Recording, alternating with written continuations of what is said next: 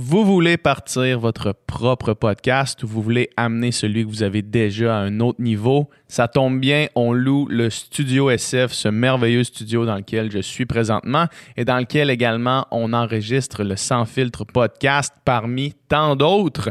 La plupart du temps, ce qui empêche les gens de sauter dans l'univers du podcast qui est en croissance constante, c'est le manque de connaissances techniques et aussi le manque de matériel. Ben, qu'à cela ne tienne, dans le studio SF, on loue le studio avec tout le matériel, donc tous les micros, tous les caméras si vous voulez faire une version vidéo de votre podcast.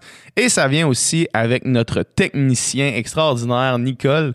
Nicole qui va vous guider dans votre projet. Puis c'est probablement la personne au Québec qui écoute le plus de balados indépendants parce qu'il est derrière la console sur tous les balados qu'on enregistre au Studio SF. Donc, il va se faire un plaisir de vous accompagner dans ce processus-là. Euh, si vous voulez plus d'informations au sujet de la location du studio, écrivez-nous à sans filtre podcast à commercial gmail.com. Une production du Studio SF. Bienvenue au Sans filtre, le podcast où on parle de ce qu'on veut avec nos invités. That's it. Je suis PH Quentin avec moi, Doom Plante. Euh, cette semaine, on n'a pas d'annonceur. Euh, un petit mot rapide sur Vegan n'est pas plate. Encore une fois, on livre des mets surgelés à votre porte. On est allé porter 25% de nos profits au CHUM. Ça faisait quand même des plats pas mal. ceux qui me suivent sur Instagram, vous avez vu ça passer. Euh, puis là, on donne 25% pour la deuxième phase, 25% de nos profits à des banques alimentaires.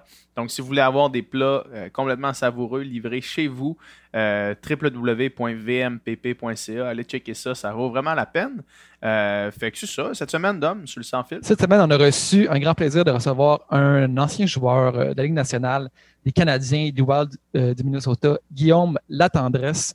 Un, un chic type, un gars qui est drôle, qui, qui, est gentil, qui est funny, qui a des histoires à l'infini.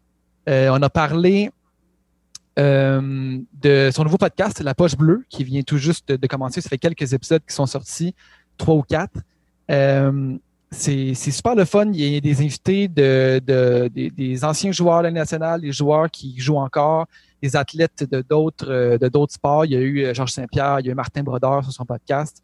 C'est vraiment le fun d'entendre des gars parler, d'entendre des gars qui ont, qui ont vécu la game de l'intérieur, raconter des histoires ensemble, puis d'échanger là-dessus. C'est super le fun à écouter, même pour moi qui est un, un non-connaisseur de hockey. J'avais vraiment du plaisir à écouter son podcast La Poche Bleue. Euh, sinon, on a parlé aussi de développement d'athlètes, de, jeunes, d'éviter. Euh, lui, son opinion, en fait, c'est qu'il faut pas surspécialiser les jeunes trop tôt. Il faut les développer vraiment, les faire faire, faire plusieurs sports, leur faire jouer plusieurs positions dans leur sport, leur faire essayer toutes sortes d'affaires avant de plus tard se spécialiser. Puis, euh, on a parlé aussi de commotion cérébrale, qui, qui est quelque chose que, que, Guillaume doit, doit vivre avec maintenant. Euh, lui, a fait plusieurs commotions, ça l'a un petit peu coupé plus court sa carrière, finalement. Donc, euh, quoi faire en cas de commotion, comment éviter ça, comment aussi chez les jeunes, on doit les éduquer pour que ça arrive moins? Alors, super belle conversation, puis j'imagine que ça doit être un sujet quand même difficile pour lui de, parler, mais il était très, très généreux, très, très gentil de, vouloir quand même aborder le sujet, puis j'ai l'impression que c'est quand même important d'en parler pour qu'il puisse avoir du changement au niveau de plus de prévention au niveau des commotions. Donc, ça fait pas mal le tour. Exact. Puis, tu sais, Guillaume, il a été super candide dans toute sa conversation. Puis, c'est vraiment le fun de voir sa, perception. Parce que euh, moi, étant un fan de hockey, j'avais suivi sa carrière de l'extérieur. Puis, j'entendais juste les échos de, euh, des médias. Puis, c'était vraiment intéressant d'entendre euh, plus profondément qu'est-ce que, comment lui l'avait vécu, en fait. Euh, fait que c'est ça pour la conversation. Sinon, on a un Patreon où est-ce que vous pouvez nous encourager. Euh, en ce moment, on essaie de faire des podcasts exclusifs euh, aux membres Patreon, juste Doom et moi, où est-ce qu'on jase. dernièrement, on est allé un petit peu. J'ai tendu vers le, la théorie du complot. si vous voulez aller voir, écouter ça. Allez, allez checker ça sur Patreon. évidemment, on met pas en ce moment, habituellement, on met tous les podcasts en exclusivité sur Patreon. Maintenant, on les met pas parce qu'on enregistre vraiment juste avant que ça sorte euh, pour tout le monde pour essayer de rester à l'affût de l'actualité. Mais aussitôt que la vie va reprendre son cours, puis qu'on va pouvoir réouvrir le studio, puis réavoir des podcasts en banque, on va mettre tous les podcasts là-dessus. Euh, donc, c'est la meilleure façon de nous encourager. Sinon, euh, abonnez-vous à toutes nos chaînes. Laissez-nous des commentaires, laissez-nous un rating sur les applications euh, Balado. Euh, ça fait son bout de chemin. Puis euh, sans plus attendre, bonne conversation. Bonne écoute.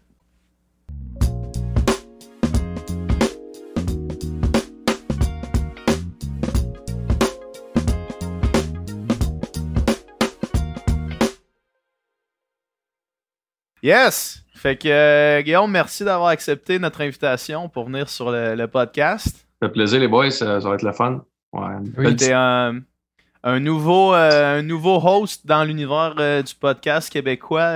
ça, fait, ça fait un petit bout que, que, que je parle à Doom, justement, du fait qu'il n'y a pas de podcast de, de hockey hosté par des anciens gars de la, du show au Québec. Puis, puis je trouve que vous tombez pile à point. Là. Ouais, mais c'est un peu. Euh, moi, ça fait longtemps que j'avais ça en tête, là, honnêtement, euh, de faire un podcast. Puis euh, justement, tu sais, sinon, des fois, tu as des invités avec qui ça. Même si on a une relation où ça, le flow est moins bon, mais au moins, nous autres, on peut se sauver avec nos anecdotes ou ce qu'on connaît ou ce qu'on a vécu. Fait qu'on se back demain. Puis ouais, tu sais, il y a des podcasts qui se font dans le sport qui sont excellents, qui sont super bons.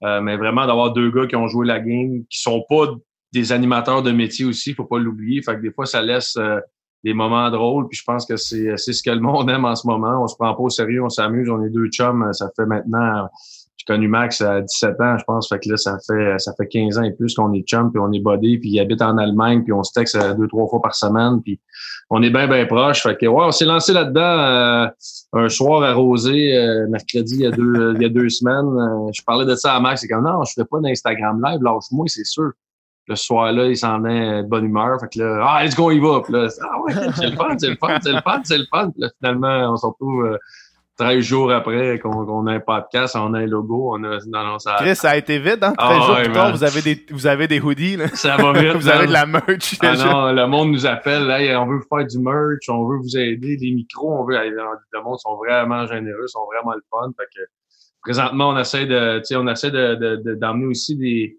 des personnalités du monde que les gens ont le goût d'entendre parler. Mais tu sais, je veux pas avoir, mettons, je donne un exemple, Michel Terrien, puis lui demander euh, euh c'est quoi son Tu sais, je veux savoir des affaires qu'il a pas dit. Je veux avoir des anecdotes. Tu sais, c'est ça qu'il faut aller chercher, puis c'est de garder aussi notre couleur, dans le sens que c'est un podcast où on parle, on jase, puis c'est des questions. Nous autres, on veut une conversation de taverne autour d'une bière puis des produits québécois. C'est ça qu'on veut faire. Fait que euh, c'est là qu'il faut ramener un peu, là, essayer de trouver peut-être des, des, drinking games ou des affaires de même où ce que le party pogne, tu sais, que le gars qui est chez eux à 9h jeudi soir, mais il fait comme, OK, I'm part of the boys, là, tu sais, c'est ah, Cet esprit-là, il est déjà là, tu sais, puis je vais faire un disclaimer tout de suite. Moi, je connais fuck all au hockey, là, tu sais. Je pense que j'ai jamais écouté une game de, la LNH au complet de ma vie, là, tu sais. C'est parfait, ça. Mais aujourd'hui, les questions que je vais te poser, ça va être des questions très naïves de, du gars qui connaît pas ça. Mais moi, on a PH, lui, qui connaît, qui connaît plus ça. Mais j'ai écouté deux épisodes de La Poche Bleue au complet. Puis même si tu connais pas ça, puis même si tu comprends pas toutes les références des joueurs de, de, qui vous parlez ou tout ça, c'est le fun à écouter parce que c'est des boys qui ont, qui ont du fun ensemble. Puis que puis justement, on sent qu'il y a une beau, vraiment une beauté de il y a des gars qui partagent cette passion-là, qui partagent des histoires ensemble, puis qui ont du fun ensemble, qui se prennent une petite bière, tu sais, fait que... Ouais, mais c'est vraiment, c'est vraiment le concept, vraiment, c'est le but qu'on voyait. C'est ça que, sais, le premier show qu'on a fait, c'est euh, Mike Kingsbury, Georges Larac, puis euh, Joe Pinchot qui est venu chanter, puis Eric Bélanger qui est notre collabo chouchou. Là, ben là, il vient, il fait le show, il est, belle. Là, lui, il regarde le show de chez eux, je pense, puis il saoule, puis il rentre, puis il est bien puis, il veut tout nous compter. Ça, puis, puis il est drôle. Hein, ça, ça, aussi avec Max, puis euh, Éric Bélanger, c'est mon autre body de la Ligue nationale que j'ai vraiment gardé contact avec. Mais tu sais, on veut des, des affaires que, que tu peux pas voir ailleurs. Tu sais, dans le premier show, justement, Mike Kingsbury s'en va chercher un globe de cristal. Euh, il remplit ça de Romeo Gin, puis il dit ben j'ai pas eu le temps de célébrer mon globe de cristal, il vire à l'envers, puis il nous chug ça d'en face. C'est comme tu vois pas ça nulle part. Puis si Mac, tu sais, mettons, si je prends, mettons, Georges Saint-Pierre, on l'a fait cette semaine. Moi, Georges, je le connais, ça fait des années, on vient d'arriver sud de Montréal, les deux. Mais c'était Max qui avait la relation des dernières années, autant avec lui ou Michael Kingsbury. Fait c'est le fun de voir aussi, euh, tu sais, moi, je suis dans le milieu, mais j'ai une relation qui est euh, qui, qui, avait été peut-être perdue dans les dernières années. Fait que de revoir des vieux chums de même, c'est trippant, puis je, trouve ça le fun, puis je vois que les, les amateurs ils trippent au bout, honnêtement. Fait que non, ben on, veut emmener nos, nos gars aller ailleurs, puis euh, c'est ce qui est le fun en ce moment. C'est ça, puis euh, il y a quelque chose, il y a quelque chose de, de vraiment euh, unique dans, dans l'espèce de euh, de sentiment d'appartenance à ce genre de conversation-là. Je, vais, je vais expliquer un petit peu mieux ce que je veux dire. Là. Moi, mettons, euh, le, podcast Spitting Chicklets, qui est, qui, est, euh, animé par Ryan Whitney puis, puis voyons, Bissonnette. Ouais, Biznasty. Biznasty. tu sais, ça, eux autres, ça, c'est les meilleurs, à mon avis, à moi, c'est les meilleures entrevues avec des joueurs de hockey qui, qui existent. Parce que quand tu écoutes ça, tu as l'impression de faire partie d'un espèce de petit groupe select qui, qui, qui, prend connaissance de cette conversation-là. Tu sais, mettons, ils l'ont fait avec Sidney Crosby. Sidney Crosby, tu l'as entendu parler avec, avec la langue de bois d'un professionnel tout le temps, là, tu sais. Puis là, tu, tu, l'as, il est là, qui a joué avec Ryan Whitney, qui ont des histoires de chambre de, de joueurs, qui ont des histoires de souper où est-ce qu'un tel a sorti sa carte de crédit puis qui avait dit Hey les gars, c'est là et moi puis là finalement tout le monde c'est comme puis t'entends ces histoires-là puis t'as le sentiment d'être vraiment dans un groupe restreint qui a accès à ces histoires-là. Puis ça, je trouve ça vraiment cool. Je trouve que, ah je trouve que vous le euh, faites vraiment bien. Ouais, c'est sûr, nous autres, on veut s'attarder au début, tu sais, euh, aux joueurs francophones, les gars du Québec. Euh, les anciens, ces affaires-là, mais c'est sûr que d'aller chercher des, des, des Crosby, on a eu des conversations avec Sidney déjà, voir s'il y avait d'intérêt à venir, qui était ah ouais. semblait être On veut attaquer des gars comme ça, ça c'est sûr. Tu sais, Max il a joué avec des Vladimir Tarasenko, euh, les frères Sedin, tu sais, on a des relations, tu sais, moi, Martin Avlat ou tu sais, des Kovalev, des, tu sais, dans le futur, ça va être des gars qu'on va essayer d'attaquer, mais présentement, l'emphase est vraiment, euh, tu sais, Poche Bleue est partie du panier bleu, produit Québec, les bières de microbrasserie, ces choses-là. Puis euh, on veut on veut garder ça durant le temps du confinement, du moins, pour ben après ben ça ben essayer de faire une expansion au niveau de où ce qu'on va puis ce ce qu'on veut faire. Mais euh, tu sais, comme euh, là, on a triché, là, on a eu Francis Bouillon, il est né à New York. Tu sais. on, a, on, se sentait, on se sentait coupable, tu sais, mais gars, c'est. mais non, mais c'est, c'est vraiment ce qu'on veut faire la promotion présentement.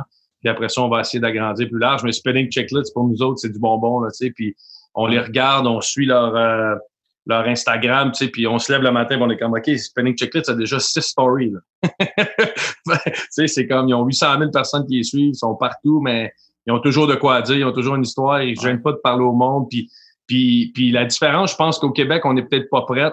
Les autres sont pas gênés, là. C'est, non, non, c'est ça l'affaire. Ils peuvent fumer une cigarette, puis, euh, tu sais, l'autre fois, ils ont eu Sean Avery qui dit, euh, je viens de me refaire faire les dents, il dit là, ça fait cinq jours, je fume des cigarettes, puis je fume du vin, puis je bois du vin rouge parce que je veux qu'il devienne plus noir un peu. Tu sais, c'est comme on dit ça au Québec, ça sera repris partout. Les autres, c'est juste Hey, c'est spinning checklist, it's fine. Tu sais, c'est comme ils ont. Tu sais, je pense qu'il faut que les, les créer un. Euh, que les gens comprennent c'est quoi qu'on fait. On fait juste compter de la. Euh, on s'amuse en boys, on trip, mais tu sais, le contenu qui est là-dedans, c'est des anecdotes, mais c'est rien pour faire. Euh, on fait pas ça pour faire de la, du trouble puis mettre quelqu'un dans, dans la merde, tu sais. Fait que faut, faut comprendre le, le double sens, euh, un peu comme notre nom, il y a un double sens aussi dans les commentaires. puis tu tu, dis que vous l'avez pour le fun, puis vous avez, vous avez du fun dans les shows, puis ça paraît.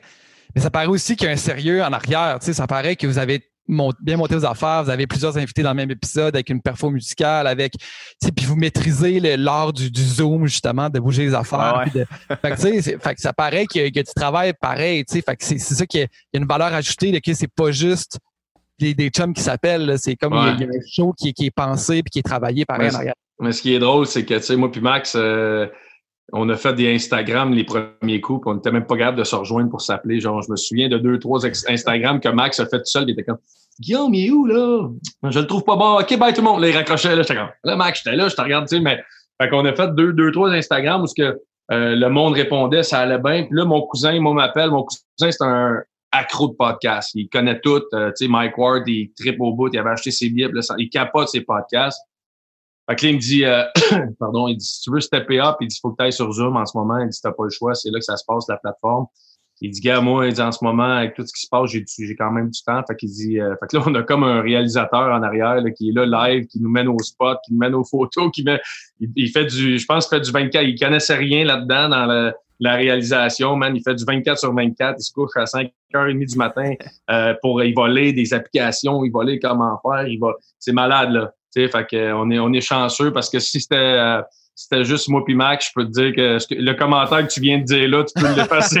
on remercie euh, les cousins. notre, premier show, man, on faisait d'Instagram, puis on a appelé euh, Steve Béger, on a appelé Patrice Brisebois, il était rendu minuit le soir, minuit demi soir, il était bien gommé. C'est malade. Là, il était, il, était sur mon iPhone ici, fait que là, j'approchais le Breezer, tu sais, puis là, on parlait de même, fait que j'avais le téléphone d'en face du Breezer. Hey, Patrice, ouais, tu sais, là, j'avais mes écouteurs, fait que Breezer n'entendait pas. Hey, c'était tout croche. Fait que là, ouais, une chance que le cousin est rentré parce qu'il nous a sauvé la vie. En tout cas, il nous a permis de grandir un peu plus vite. ouais. Mais euh, tu, tu, tu, parlais tantôt, tu sais, de, de dire, euh, pour, pour l'instant, on, favorise le le Québec, mais tu sais, j'ai toujours pensé que si, excuse-moi, si le Québec était un, un pays, euh, le Québec aurait une chance de gagner les Olympiques, tu sais. Mm-hmm. Au hockey, tellement, tellement le bassin de, de, d'athlètes, de joueurs de hockey québécois est imposant puis, et de qualité. Peut-être que dans les dernières années, c'est moins vrai de dire qu'on pourrait peut-être gagner la, la médaille d'or aux Olympiques, mais dans le temps que tu jouais dans la ligue, euh, on aurait pu gagner la médaille d'or aux Olympiques. Fait que je veux dire, tu as, infini de joueurs là, que tu peux piger. Là. non, c'est euh, ça là-dessus. Euh, dans les dernières années, on était vraiment solide.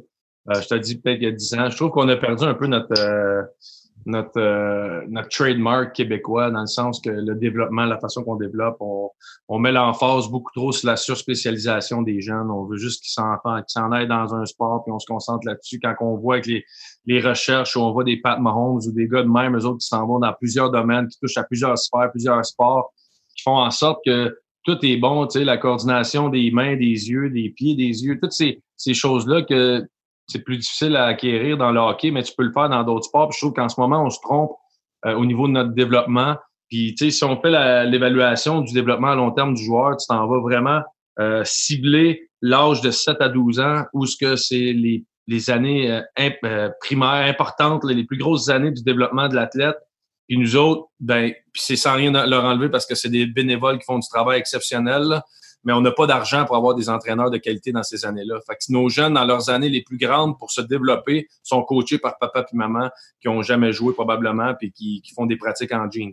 C'est, c'est, plate ce que je dis, mais c'est ça quand même. Je pense qu'on a une façon de revoir où ce qu'on doit aller s'attaquer à nos jeunes à, des âges beaucoup plus jeunes pour leur permettre de devenir de meilleurs joueurs, de meilleurs athlètes du moins. Hmm. Hmm, c'est, cool. Euh, c'est pertinent en fait la surspécialisation parce que euh, tu, tu, donnes Patrick Mahomes comme exemple, qui aurait très bien pu euh, jouer au basketball euh, au collégial, il aurait très bien pu être drafté dans NBA, il aurait très bien pu, tu sais, tous ces gars-là, même chose pour LeBron James, qui aurait très bien pu jouer au football. Michael Jordan. ouais, exact, exact. Qui est allé jouer pro au, baseball, tu sais. Littéralement, il, a fait le switch en milieu de carrière. C'est malade, ça. mais puis à plus petite échelle, puis évidemment à moins grande euh, qualité. Moi, j'ai fait ça aussi. J'ai joué au hockey pendant huit ans, pendant que je faisais de la natation. Puis, euh, puis c'est sûr, ça l'a aidé ma natation. C'est sûr, sûr, sûr, sûr, sûr. sûr. Toi, est-ce que tu faisais autre sport quand tu étais, euh, plus jeune? Moi, j'ai tout fait les sports, honnêtement. J'ai joué au soccer, j'ai joué au baseball, mais j'étais. Je peux pas dire que j'étais un athlète. J'étais un joueur de hockey. j'ai fait d'autres sports qui m'ont aidé, mais j'ai jamais été passionné par d'autres sports. J'ai jamais trouvé mon, mon sport qui allait faire en sorte que, bon, mais l'été, je fais ça, l'hiver, je fais ça. Puis, tu sais, fait que moi, j'ai été. Euh, puis ça fait plus. On dirait que c'est dans les dernières années qu'on commence à réaliser. Tu sais, moi, j'étais sur la glace 11 euh, mois par année, euh, tout le temps, tout le temps. Tu sais, ce que je dis de faire en ce moment, je ne l'ai pas fait. Mais, tu sais, je pense qu'il y a un groupe, par exemple, de, de jeunes, de passionnés, puis de peut-être plus talentueux qui peuvent se permettre d'être à l'année peut-être un peu plus que certains autres qui ont besoin de développer des caractéristiques euh, importantes du joueur. Moi, je me suis retrouvé, dans toutes mes années de hockey, j'ai jamais joué mon niveau. J'ai toujours été surclassé. Fait que je me suis retrouvé à, jouer toujours, à jouer l'été. Dans mon année, là, 3 d'été, on jouait, là, je pense que sur, euh, mettons, 16 jeunes joueurs, 3 d'été, on avait perdu une game en, en 3-4 ans. Je pense qu'on a eu 8 ou 9 joueurs qui ont joué, puis je pense je peux aller plus que ça, qui ont joué professionnel. C'est gros, là, dans du 3 d'été de jeunes de 12-13 ans, il y en a 8, 9 ou 10 qui ont joué du hockey professionnel. Euh, c'est énorme. Là. Tu sais, dans mon année, ben oui, 3, Collège Charlemagne, l'année qu'on a gagné quand j'ai joué à 14 ans, euh, moi, Frédéric Saint-Denis, puis euh, Tory Mitchell, les trois, on a joué dans la Ligue nationale. Trois gars Midget 3 de la même année. Trois sur une équipe, c'est énorme. C'est énorme. Là. En ce moment, c'est un, deux, trois dans, dans la Ligue. Là. Sais, fait qu'il faut trouver une façon de ramener ça. C'est comme on avait. Mon frère a joué professionnel, il était dans cette équipe. on a beaucoup de gars on réussissait à développer du joueur de hockey. Je trouve qu'on a perdu notre façon de faire un petit peu.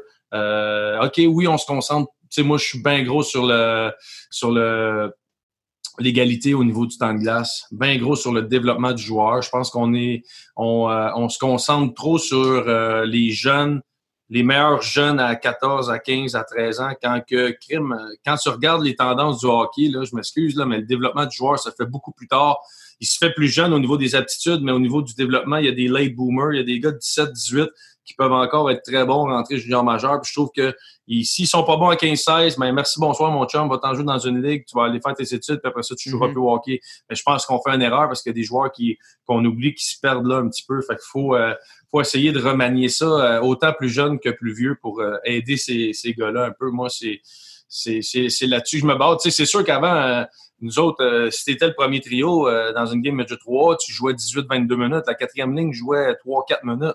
Mais tu sais, dans une réalité en 2020, on peut plus faire ça. Là. On peut plus faire ça. Le parent paye 8500 pièces pour jouer chez nous. Euh, on peut-tu donner au moins un minimum de temps de glace puis lui permettre d'avoir au moins une éclosion, d'avoir une opportunité de shiner puis de créer un esprit d'équipe, un esprit de groupe. Tu sais, à cette heure, la passion est beaucoup moins grande que ce qu'on faisait dans nos années. Avant, les gars, ils mangeaient du hockey, ils arrivaient chez eux, ils regardaient le Canadien, ils regardaient les On faisait juste du hockey. Si on n'était pas en train de jouer au hockey, faire des devoirs, on jouait dans la rue. À cette heure, c'est plus ça. Il y a trop de choses autour. Fait qu'ils ont perdu cette passion-là. Fait que t'en as peut-être 3, 4 dans une équipe de 18, 20 qui sont vraiment des passionnés de la game. Fait que je pense que ça aussi, ça peut jouer dans l'aspect de, développement parce que on réalise pas à quel point de mettre là. Moi, je suis bien gros sur le vidéo individuel, le vidéo de groupe de te voir. Tu sais, c'est beau de te faire dire, hey, quand gars ici en échec avant sur le tableau, tu tournes. Non, non. C'est important de te voir, de faire l'erreur. C'est important. Puis pas juste de la voir, mais de la voir cinq games de suite que tu as fait, parce que c'est ça notre job, c'est d'y montrer ses erreurs. C'est une ligue de développement. On est là pour développer. Puis on veut tellement axer sur le résultat euh, au lieu d'aller sur le processus, sur la façon de faire, sur le développement du joueur, qu'on l'échappe totalement en ce moment pour moi. Hmm. Euh, corrige-moi si je me trompe moi, j'ai l'impression que, mettons, des gars qui vont être dans le 0,001%, qui vont euh, se faire une place, mettons, sur un premier trio dans NHL sur le talent, eux autres, vraiment, peu importe qu'est-ce qu'ils vont faire réellement, leur talent va les amener là, mais j'ai l'impression que pour toutes les autres personnes qui se rendent à jouer professionnel, c'est beaucoup plus du développement que du talent. Il y a du développement. Je pense qu'il y a beaucoup de développement, mais une des, euh, pardon, une des plus grosses forces des gars qui se rendent à la Ligue nationale, pour moi, c'est le mental. Euh, hmm. C'est vraiment ça. Puis tu regardes, tu sais, cette semaine, on a eu au podcast Georges Saint-Pierre. Georges Saint-Pierre, c'est pas juste un athlète professionnel, c'est un élite dans sa profession. quand tu l'écoutes, tu le vois la différence entre un athlète et entre Georges Saint-Pierre. Quand tu écoutes un joueur de la Ligue nationale comparativement à un gars de la Ligue américaine qui a peut-être le même talent, qui a peut-être le même développement, mais je pense que l'aspect mental, faire face à la pression, faire face aux médias, être là dans une grosse game, réussir à shiner dans une grosse game. C'est toutes ces affaires-là qu'il y en a qui prennent la pression puis qui avirent du mauvais sens, qui font en sorte qu'ils figent au lieu de la prendre de l'autre bord puis qu'elle te rende meilleur. Fait ça, c'est un point qui est très important. Puis moi, souvent, tu pour moi, la game de hockey, là, 85% de ça, c'est le mental. Fait que c'est énorme, là, de dire 85. Euh, moi, je jouais à Montréal, je faisais 3-4 minutes que je jouais sur la glace avec Jacques Martin ma dernière année. Puis dans la même semaine, je me retrouve à jouer 18-20 minutes, puis je suis pas fatigué. C'est bizarre, là. C'est juste le mental. J'étais bien, j'étais concentré, je savais ce que je faisais. C'est juste ça, c'est le mental pour moi qui fait une grosse différence. Une grosse, grosse différence. Puis, euh, comment ça se manifeste, mettons, le, mental physiquement euh, dans, une partie, là, parce que ça peut être difficile de voir ça de façon concrète. C'est quoi, mettons, qui, devient le, plus grand euh, le plus grand blocage à une performance physique quand tu parles de mental? C'est-tu parce que tu as, peur d'aller d'aller d'un coin? C'est-tu parce que tu je sais pas, t'es plus tendu, t'es moins. Euh, quand tu doutes, t'es fait. La game quand tu doutes en général, quand tu doutes que, que, que, que t'es capable de la mettre dedans, quand tu doutes que t'es capable d'aller la chercher? Si t'as un doute, t'es fait. C'est sûr. Si t'en vas dans le coin, tu te dis, je vais hum, il, va, il va te passer. Le défenseur hum. qui pinche à la ligne bleue, si tu doutes de l'avoir à 100, recule. Fais-toi pas prendre. Parce que la confiance, là, la mentale, ça se grandit. Ah, petite coche, c'est long, c'est long, mais ça drop vite en tabarouette. Tu pognes un match ou hum. deux où ce que tu euh, reçois, le petit trou, il est là, tu manques le top. Ah ben, tabarouette. deux fois, deux games, ça arrive. Là, tu dis, Là, ça rentre site, là, ça commence à spinner, puis c'est de même que tu tombes en léthargie, c'est de même que tu commences à douter. Tu sais, quand j'arrive à, moi, je, me souviens de moi à Montréal, euh, je, reçois, je reçois Rondelle, faut pas que je fasse d'erreur, mais non, c'est comme voyons donc, tu sais. Puis un des, un des, un de mes nouveaux slogans que nous autres, on va emmener avec mon, ma structure. Je gère la structure du Collège Charlemagne euh, ici à, à rive de Montréal, du midget 3 jusqu'au Pioui. Puis le slogan, ça sera pas fais pas d'erreur, ça va être prends, fais des, prends des décisions. C'est ça notre slogan. C'est basé sur le modèle suédois. Tu sais, on dit toujours aux jeunes, si t'as la rondelle, fais pas en passe l'autre bord au cas où tu sois coupé. Non. Connais les conséquences, évalue le pourcentage de réussite, puis prends la décision. Puis si tu le fais, puis tu te fais couper, mais ben, après ça, on va te prendre, on va dire, ben gars, tu as pris la décision, on vit avec, puis on va, qu'est-ce qu'on peut faire le prochain coup? C'est quoi tes autres options pour avoir, pour prendre une meilleure décision? Donc, c'est, c'est niaiseux, mais juste de dire, fais pas ça, à comparer, ben, prends la décision, c'est du négatif qu'on vire en positif, qui permet aux jeunes une latitude, puis un épanouissement, moi, que je trouve qui est énorme. Fait que nous autres, ça va faire partie l'année prochaine, c'est un de nos slogans. Euh, take decisions, c'est, tu y vas, je prends décision, c'est ça que je fais, c'est là que je m'en vais, puis après ça, on évalue, puis on voit. Mais notre tâche à nous autres, c'est de te montrer c'est quoi les pourcentages de chaque décision que tu avais. Parce que si j'ai la rondelle comme défenseur, l'option facile, c'est quoi? C'est le A. Tac, je l'ai, je la donne tout de suite là. Il n'y a pas d'erreur, c'est facile. Le gars, il est post-up. On est, excuse-moi, Dominique, là, j'utilise des termes de hockey. Là. je t'avoue, saigner du nez. tu reçois la rondelle, tu la donnes en haut, tac, t'es parti. Ça, c'est ça, c'est le jeu facile. Mais si tu veux développer une équipe, si tu veux développer des joueurs de hockey, ben, euh, il faut que tu pognes le puck, il faut que tu steps dans le trou, il faut que tu ailles chercher la passe l'autre bord, il faut que tu ailles chercher la passe across, il faut que tu ailles chercher le joueur. Tu sais, l'option, là, tu en as une, deux, trois, puis quatre. Tu as quatre options, en mettons juste en regroup, qui sont faisables, à part de patiner à rondelle, fait qu'une cinquième. Fait que prends la décision de faire ce que tu as à faire avec la rondelle, mais prends la bonne décision selon le pourcentage que tu as devant toi en l'évaluant, mais c'est en le faisant que tu vas le réaliser. C'est juste ça. Là. Je, comprends le principe malgré les, euh, de, de, hockey. c'est ça j'ai rentré des maths. J'ai dit, gars, je vais un peu. c'est très applicable à la vie, en fait. C'est la même chose. Puis, la, la, pire décision que tu vas prendre, c'est d'avoir tellement peur de prendre la mauvaise décision que tu n'en prends pas. Non, non, c'est ça. Puis les meilleurs joueurs, les meilleurs joueurs, ce qui fait la différence, puis ton, ton, point bon pH entre la vie et le hockey, la seule différence, c'est l'instinct et le temps de réaction.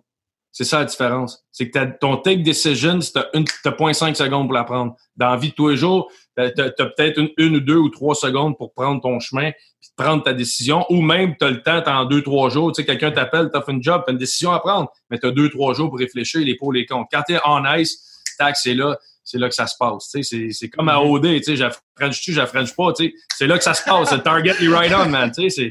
C'est une décision à prendre, t'as fait une choix. T'as pas le choix. non, mais. Fallait que excuse-moi. ah, c'est bien correct.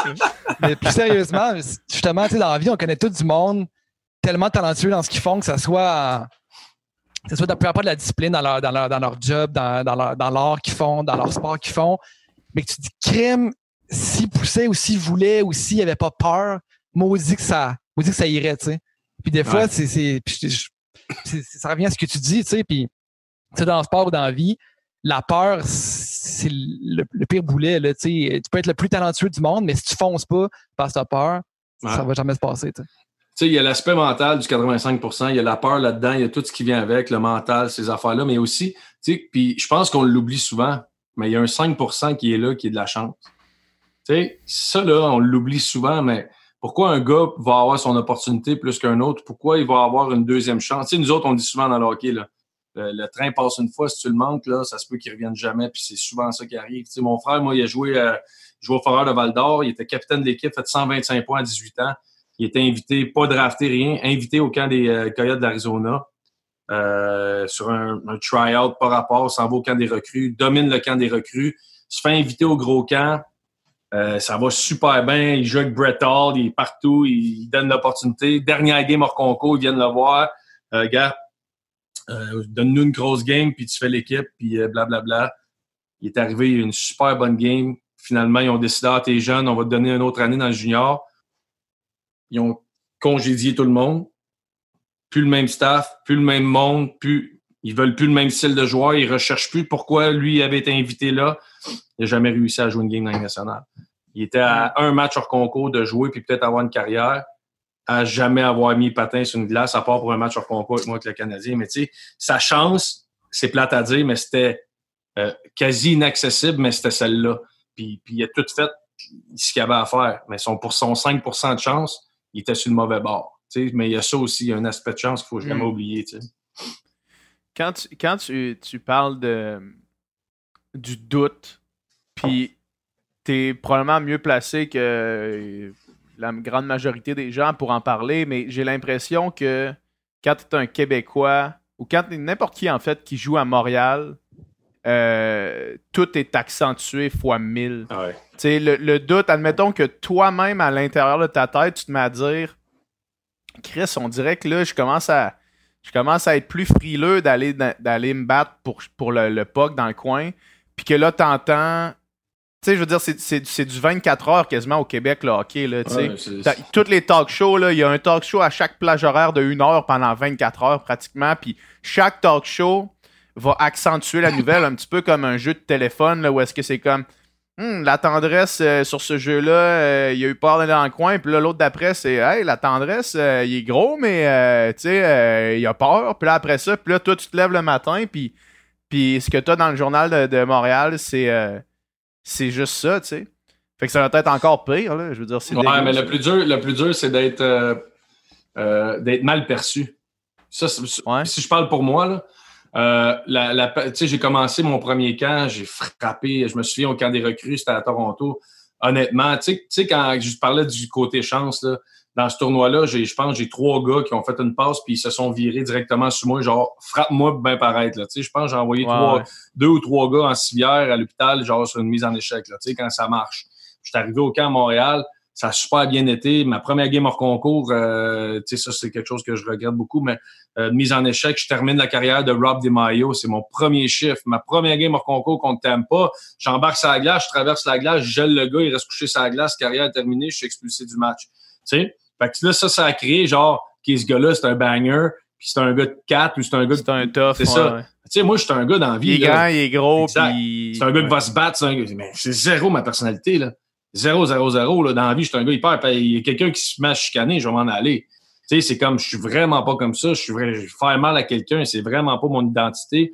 J'ai jamais, tu sais, junior, oui, je finissais mes mises en échec, mais jamais dans l'intention de blesser. Moi, j'étais un gars, j'étais un scoreur de but. Tu sais, à 18 ans, j'ai fait 43 buts en 50 matchs junior.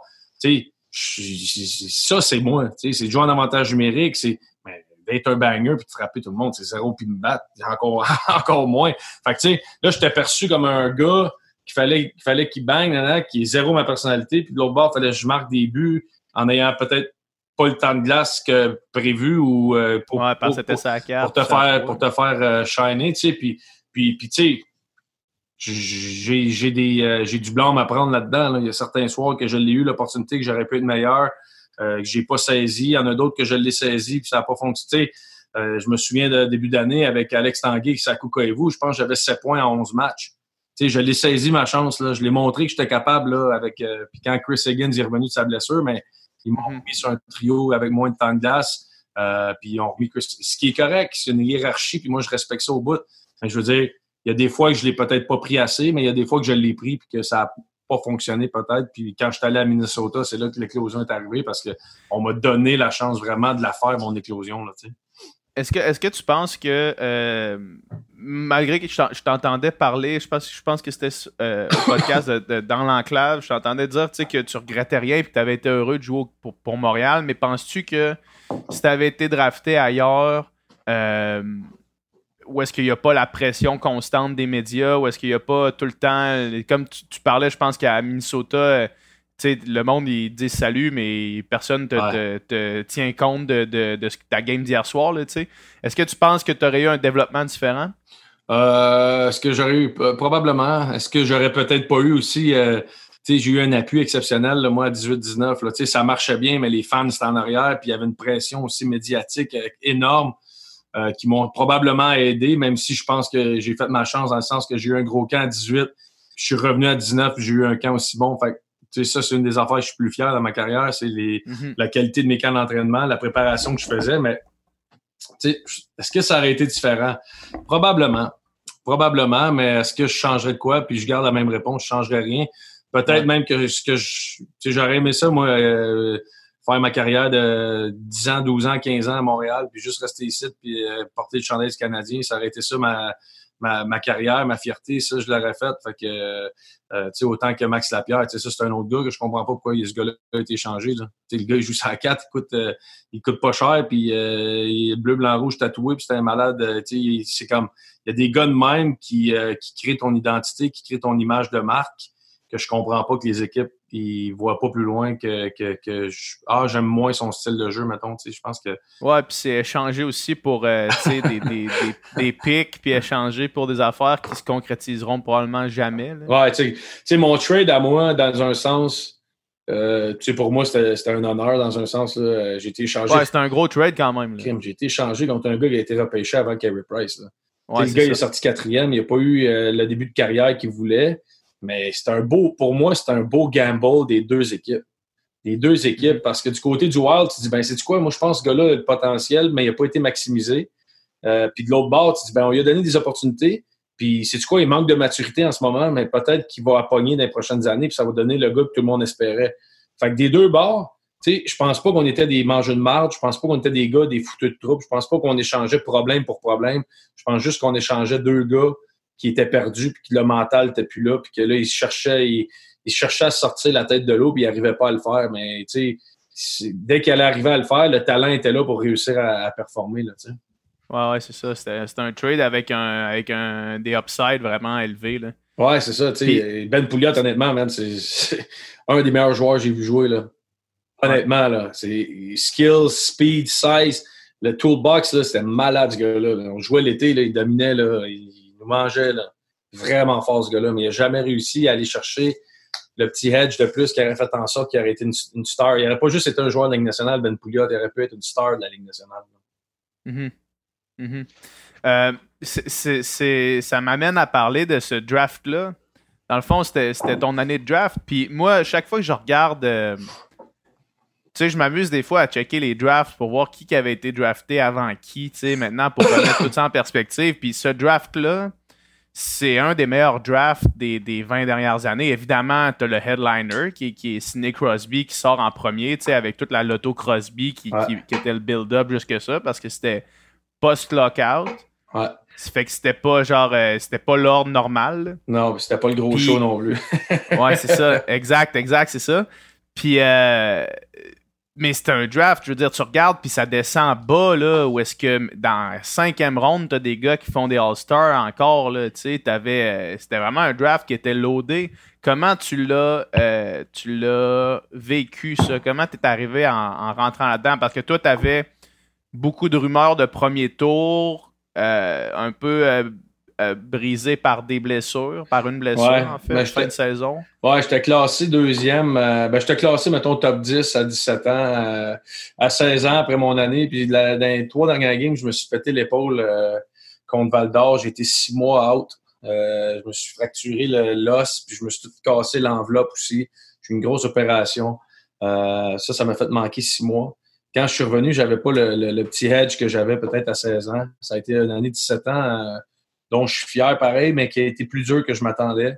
Euh, puis, puis, ça a fait en sorte que j'ai juste j'ai reculé dans le draft, j'ai reculé, tu sais, je suis parti top 10, top 20, top 25. Finalement, dernière liste, j'étais 52, je suis sorti 45. Euh, mais tu sais, je sais que le Canadien m'avait sur leur liste beaucoup, bien avant ça. Mais, mais il reste que ce repêchage-là, c'est euh, c'est vraiment un beau repêchage dans le sens que c'est vraiment diversifié dans la qualité de la, des joueurs. Tu sais, tu regardes, là, tu sais, euh, Pricer. Carey Price, Pricer, sorti, qui est sorti cinquième à Montréal. Tu sais, t'as des gars. Euh, Andy Kopitar qui est sorti Kopitar, je pense. Andy Kopitar, euh, je pense que c'est le draft. C'est-tu non, Dowdy, plus jeune que moi, mais tu sais, ouais. t'as eu Luc Bourdon qui, qui est décédé aujourd'hui, que, que, que j'embrasse là-haut, là, mais euh, tu sais, qui est un joueur exceptionnel. Il y a eu des gars, là, Bobby Ryan qui était là, t'as eu Jack Johnson. T'as eu, as eu des gars qui ont eu des carrières là, de, qui, qui, ont commencé à 19 ans, 18 ans comme moi, puis qui sont qui ont, qui ont encore en ce moment des carrières, sont euh, encore, sont encore les meilleurs de la ligue. Ouais, ouais, Jonathan Quick, je pense, qui est sorti aussi cette. Euh, ouais, c'est euh, c'est-tu Jonathan Tage aussi ou, Joe, c'est l'année avant moi? Il me semble Tage. Duncan Cage, je pense, qui est sorti. Ouais, euh, ouais peut-être même Seabrook, plus petit? Non, Seabrook, c'est l'année Get Slash, c'est 2005. Lui. Ah non, c'est 2000 c'est 2003, c'est ça, il y a des deux ans plus que moi. Mais il y a eu vraiment des joueurs intéressants, mais des joueurs Autant, tu sais, Marc-Édouard Vlasic, c'est cette draft-là. Tu sais, as des gars vraiment de qualité qui ont sorti, puis pas juste d'indices premiers, là. Tu sais, c'était vraiment, vraiment un beau draft, euh, le fun, ça. Quand, quand tu vois tous ces gars-là qui sont encore dans, dans le show, euh, qui ont été vraiment moins limités par les blessures que toi, euh, qu'est-ce, que, qu'est-ce que ça te fait? Toi, tu penses-tu que tu parlais de chance euh, tantôt? les blessures, c'est un gros facteur chance, là, un gros facteur malchance, en fait. qu'est-ce que tu penses qu'aurait été la, la possibilité d'étendue de ta carrière sans les blessures, sans les commotions, sans je pense que je serais encore capable de jouer mais il aurait vraiment fallu que je fasse un virage de 360 euh, par rapport à, ma façon de. Tu sais, moi, je suis un gars qui aimait ça jouer bien pesant. J'aimais ça être pesant devant une net, mais c'est plus la réalité d'aujourd'hui. Fait que pour être capable de jouer dans la ligue, il aurait fallu euh, que je baisse mon poids. Euh, tu sais, moi, j'aimais ça jouer autour de 2,25, 2,28 à peu près. il aurait fallu que je descende en bas du 200 probablement pour jouer dans le hockey d'aujourd'hui à la vitesse que c'est.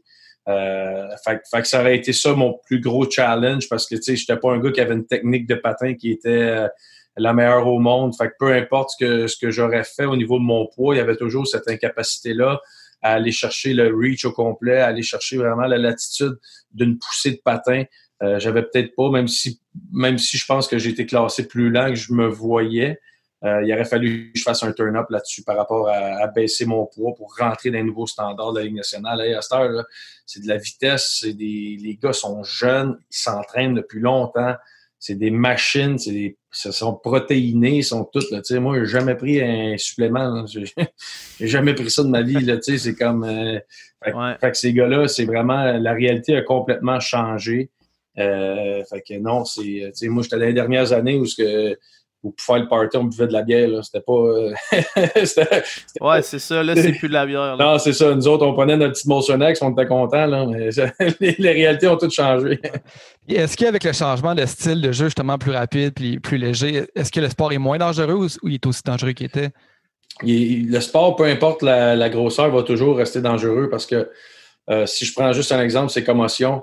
Un gars de 200 livres qui rentre à 35 km/h, puis un gars de 200 livres qui rentre à 35 km heure, la force d'impact est tellement énorme, puis c'est un épaule avec la projection sur un, petit crâne. Fait que la force d'impact sur un crâne, peu importe le poids à vitesse qu'on rentre, la force de propulsion est bien trop énorme parce qu'on s'en va dans des sens opposés. Fait que peu importe le mm. poids des joueurs, peu importe ce qu'on va faire, euh, peu importe les casques qu'on va inventer, un coup d'épaule sur le menton ou un coup d'épaule dans le chest que je tombe puis j'ai un wish flash, euh, ça va toujours rester une blessure, une commotion, c'est certain, parce que les gars sont trop vite, trop forts. les gars, là, c'est. C'est du musclé, man. C'est des épaules de feu, là. C'est malade, là. Tu sais, il, n'avait pas comme moi des petits tâtons de sucre, là. Il n'a plus de ça, là. C'est fini, là. c'est fini, ce temps-là, man. des petits tâtons de sucre. Mais si tu avais des recommandations à, à faire ou des modifications à à apporter à comment que le jeu est joué ou comment que pour que ce problème-là, parce que ce n'est un problème, je pense, de commotion, de blessure au hockey, pour, pour que ce soit moins un problème, qu'est-ce qu'on pourrait ben, faire? C'est drôle à dire parce que ma carrière est arrêtée avec les commotions, puis les problèmes de tête, toutes ces affaires-là. Puis je suis un, je suis un de ceux qui prônent le hockey physique, je suis un de ceux qui prônent euh, les bagarres parce que ça fait partie du hockey nord-américain. Euh, des bagarres stagées entre deux toughs, OK, si on peut les enlever, je pense que ça, ça fait partie de ce qu'on doit enlever. Mais une bagarre pour garder le respect, pour garder quelqu'un sur euh, OK, si je fais ça, je le sais que j'ai à me battre, je peux te dire que tu vas y penser deux fois avant de le faire. Mais si tu le fais et tu n'as pas de répercussions après, je trouve que ça change la game mentalement, surtout dans une société nord-américaine qui a été éduquée, qui a été élevée. Tu sais, je pense que le, le plus gros conseil que je pourrais dire, c'est Hockey Québec Hockey Québec. Quand on donne des cours de mise en échec, quand on donne des. Puis je le sais qu'ils le font bien, j'en ai suivi des cours pour être coach. Ils font une bonne job, mais c'est d'optimiser le message aux entraîneurs qu'eux autres, après ça, vont prendre, qui vont emmener aux joueurs. Le but d'une mise en échec dans le hockey, c'est pas de blesser le joueur adverse. C'est pas de le rendre dans cinquième rangée en haut. Le but d'une mise en échec, c'est de frapper au poignet, de couper son ascension vers euh, la zone offensive et de récupérer la rondelle. En aucun temps, dans ce que je viens de dire, il y a eu un contact physique corps à corps. Ce qu'on parle, c'est de couper le temps et l'espace du joueur pour prendre possession de la rondelle. C'est ça une vraie mise en échec. Donc, je pense que c'est le message du départ qu'on doit prendre, qu'on doit emmener aux entraîneurs, puis qu'on doit emmener aux joueurs. Parce que c'est là que ça, oui, une grosse mise en échec, ça change la game, ça change, mais, mais c'est pas ça que tu as besoin. Ce que tu as besoin, c'est une récupération de rondelles, c'est une récupération qui est active, qui est prête, ou ce que justement, au lieu de montrer à tes gars à finir des mises en échec puis l'envoyer dans, dans cinquième rangée, montre à créer un revirement, créer un loose spot, récupérer, tac, on est parti, on est reparti l'autre bord, puis t'as mettre dedans. Je peux dire que ce but-là va faire pas mal plus mal que la mise en échec que tu viens d'y donner. Donc, on devrait se concentrer peut-être sur d'autres choses, autres que juste la grosse mise en échec qui change le, qui change le ton. Là. Ça a vraiment changé le ton, cette mise en Tu sais, là, le, le, hockey de dinosaure, on n'est plus là-dedans, puis je pense que c'est dans l'éducation de nos jeunes qu'on doit le faire. J'ai vraiment l'impression, puis c'est super intéressant ce que tu dis là. Euh, parce que, encore une fois, corrige-moi si je me trompe, euh, j'ai l'impression qu'au hockey, il y a une. Il y a vraiment une culture de tough. Ah, on, voit, mettons, dans le. Je voulais une couple d'années, il y, avait, il y avait un montage qui circulait sur Internet. Vous l'avez sûrement vu, ça a été viral. C'était deux clips. C'était un clip à gauche, c'était Alexander Ovechkin qui est debout, ça, debout sur le banc puis il y a une puck qui rentre à pleine vitesse dans sa gueule, il fait juste clac, puis il se retourne de bord, puis il continue à checker qu'est-ce qui se passe à la glace. Puis à côté, c'était euh, une game de soccer où est-ce qu'il y a un gars qui se fait pas toucher, puis là qui tombe à terre, puis qui tourne, puis qui se pogne la jambe, tu sais.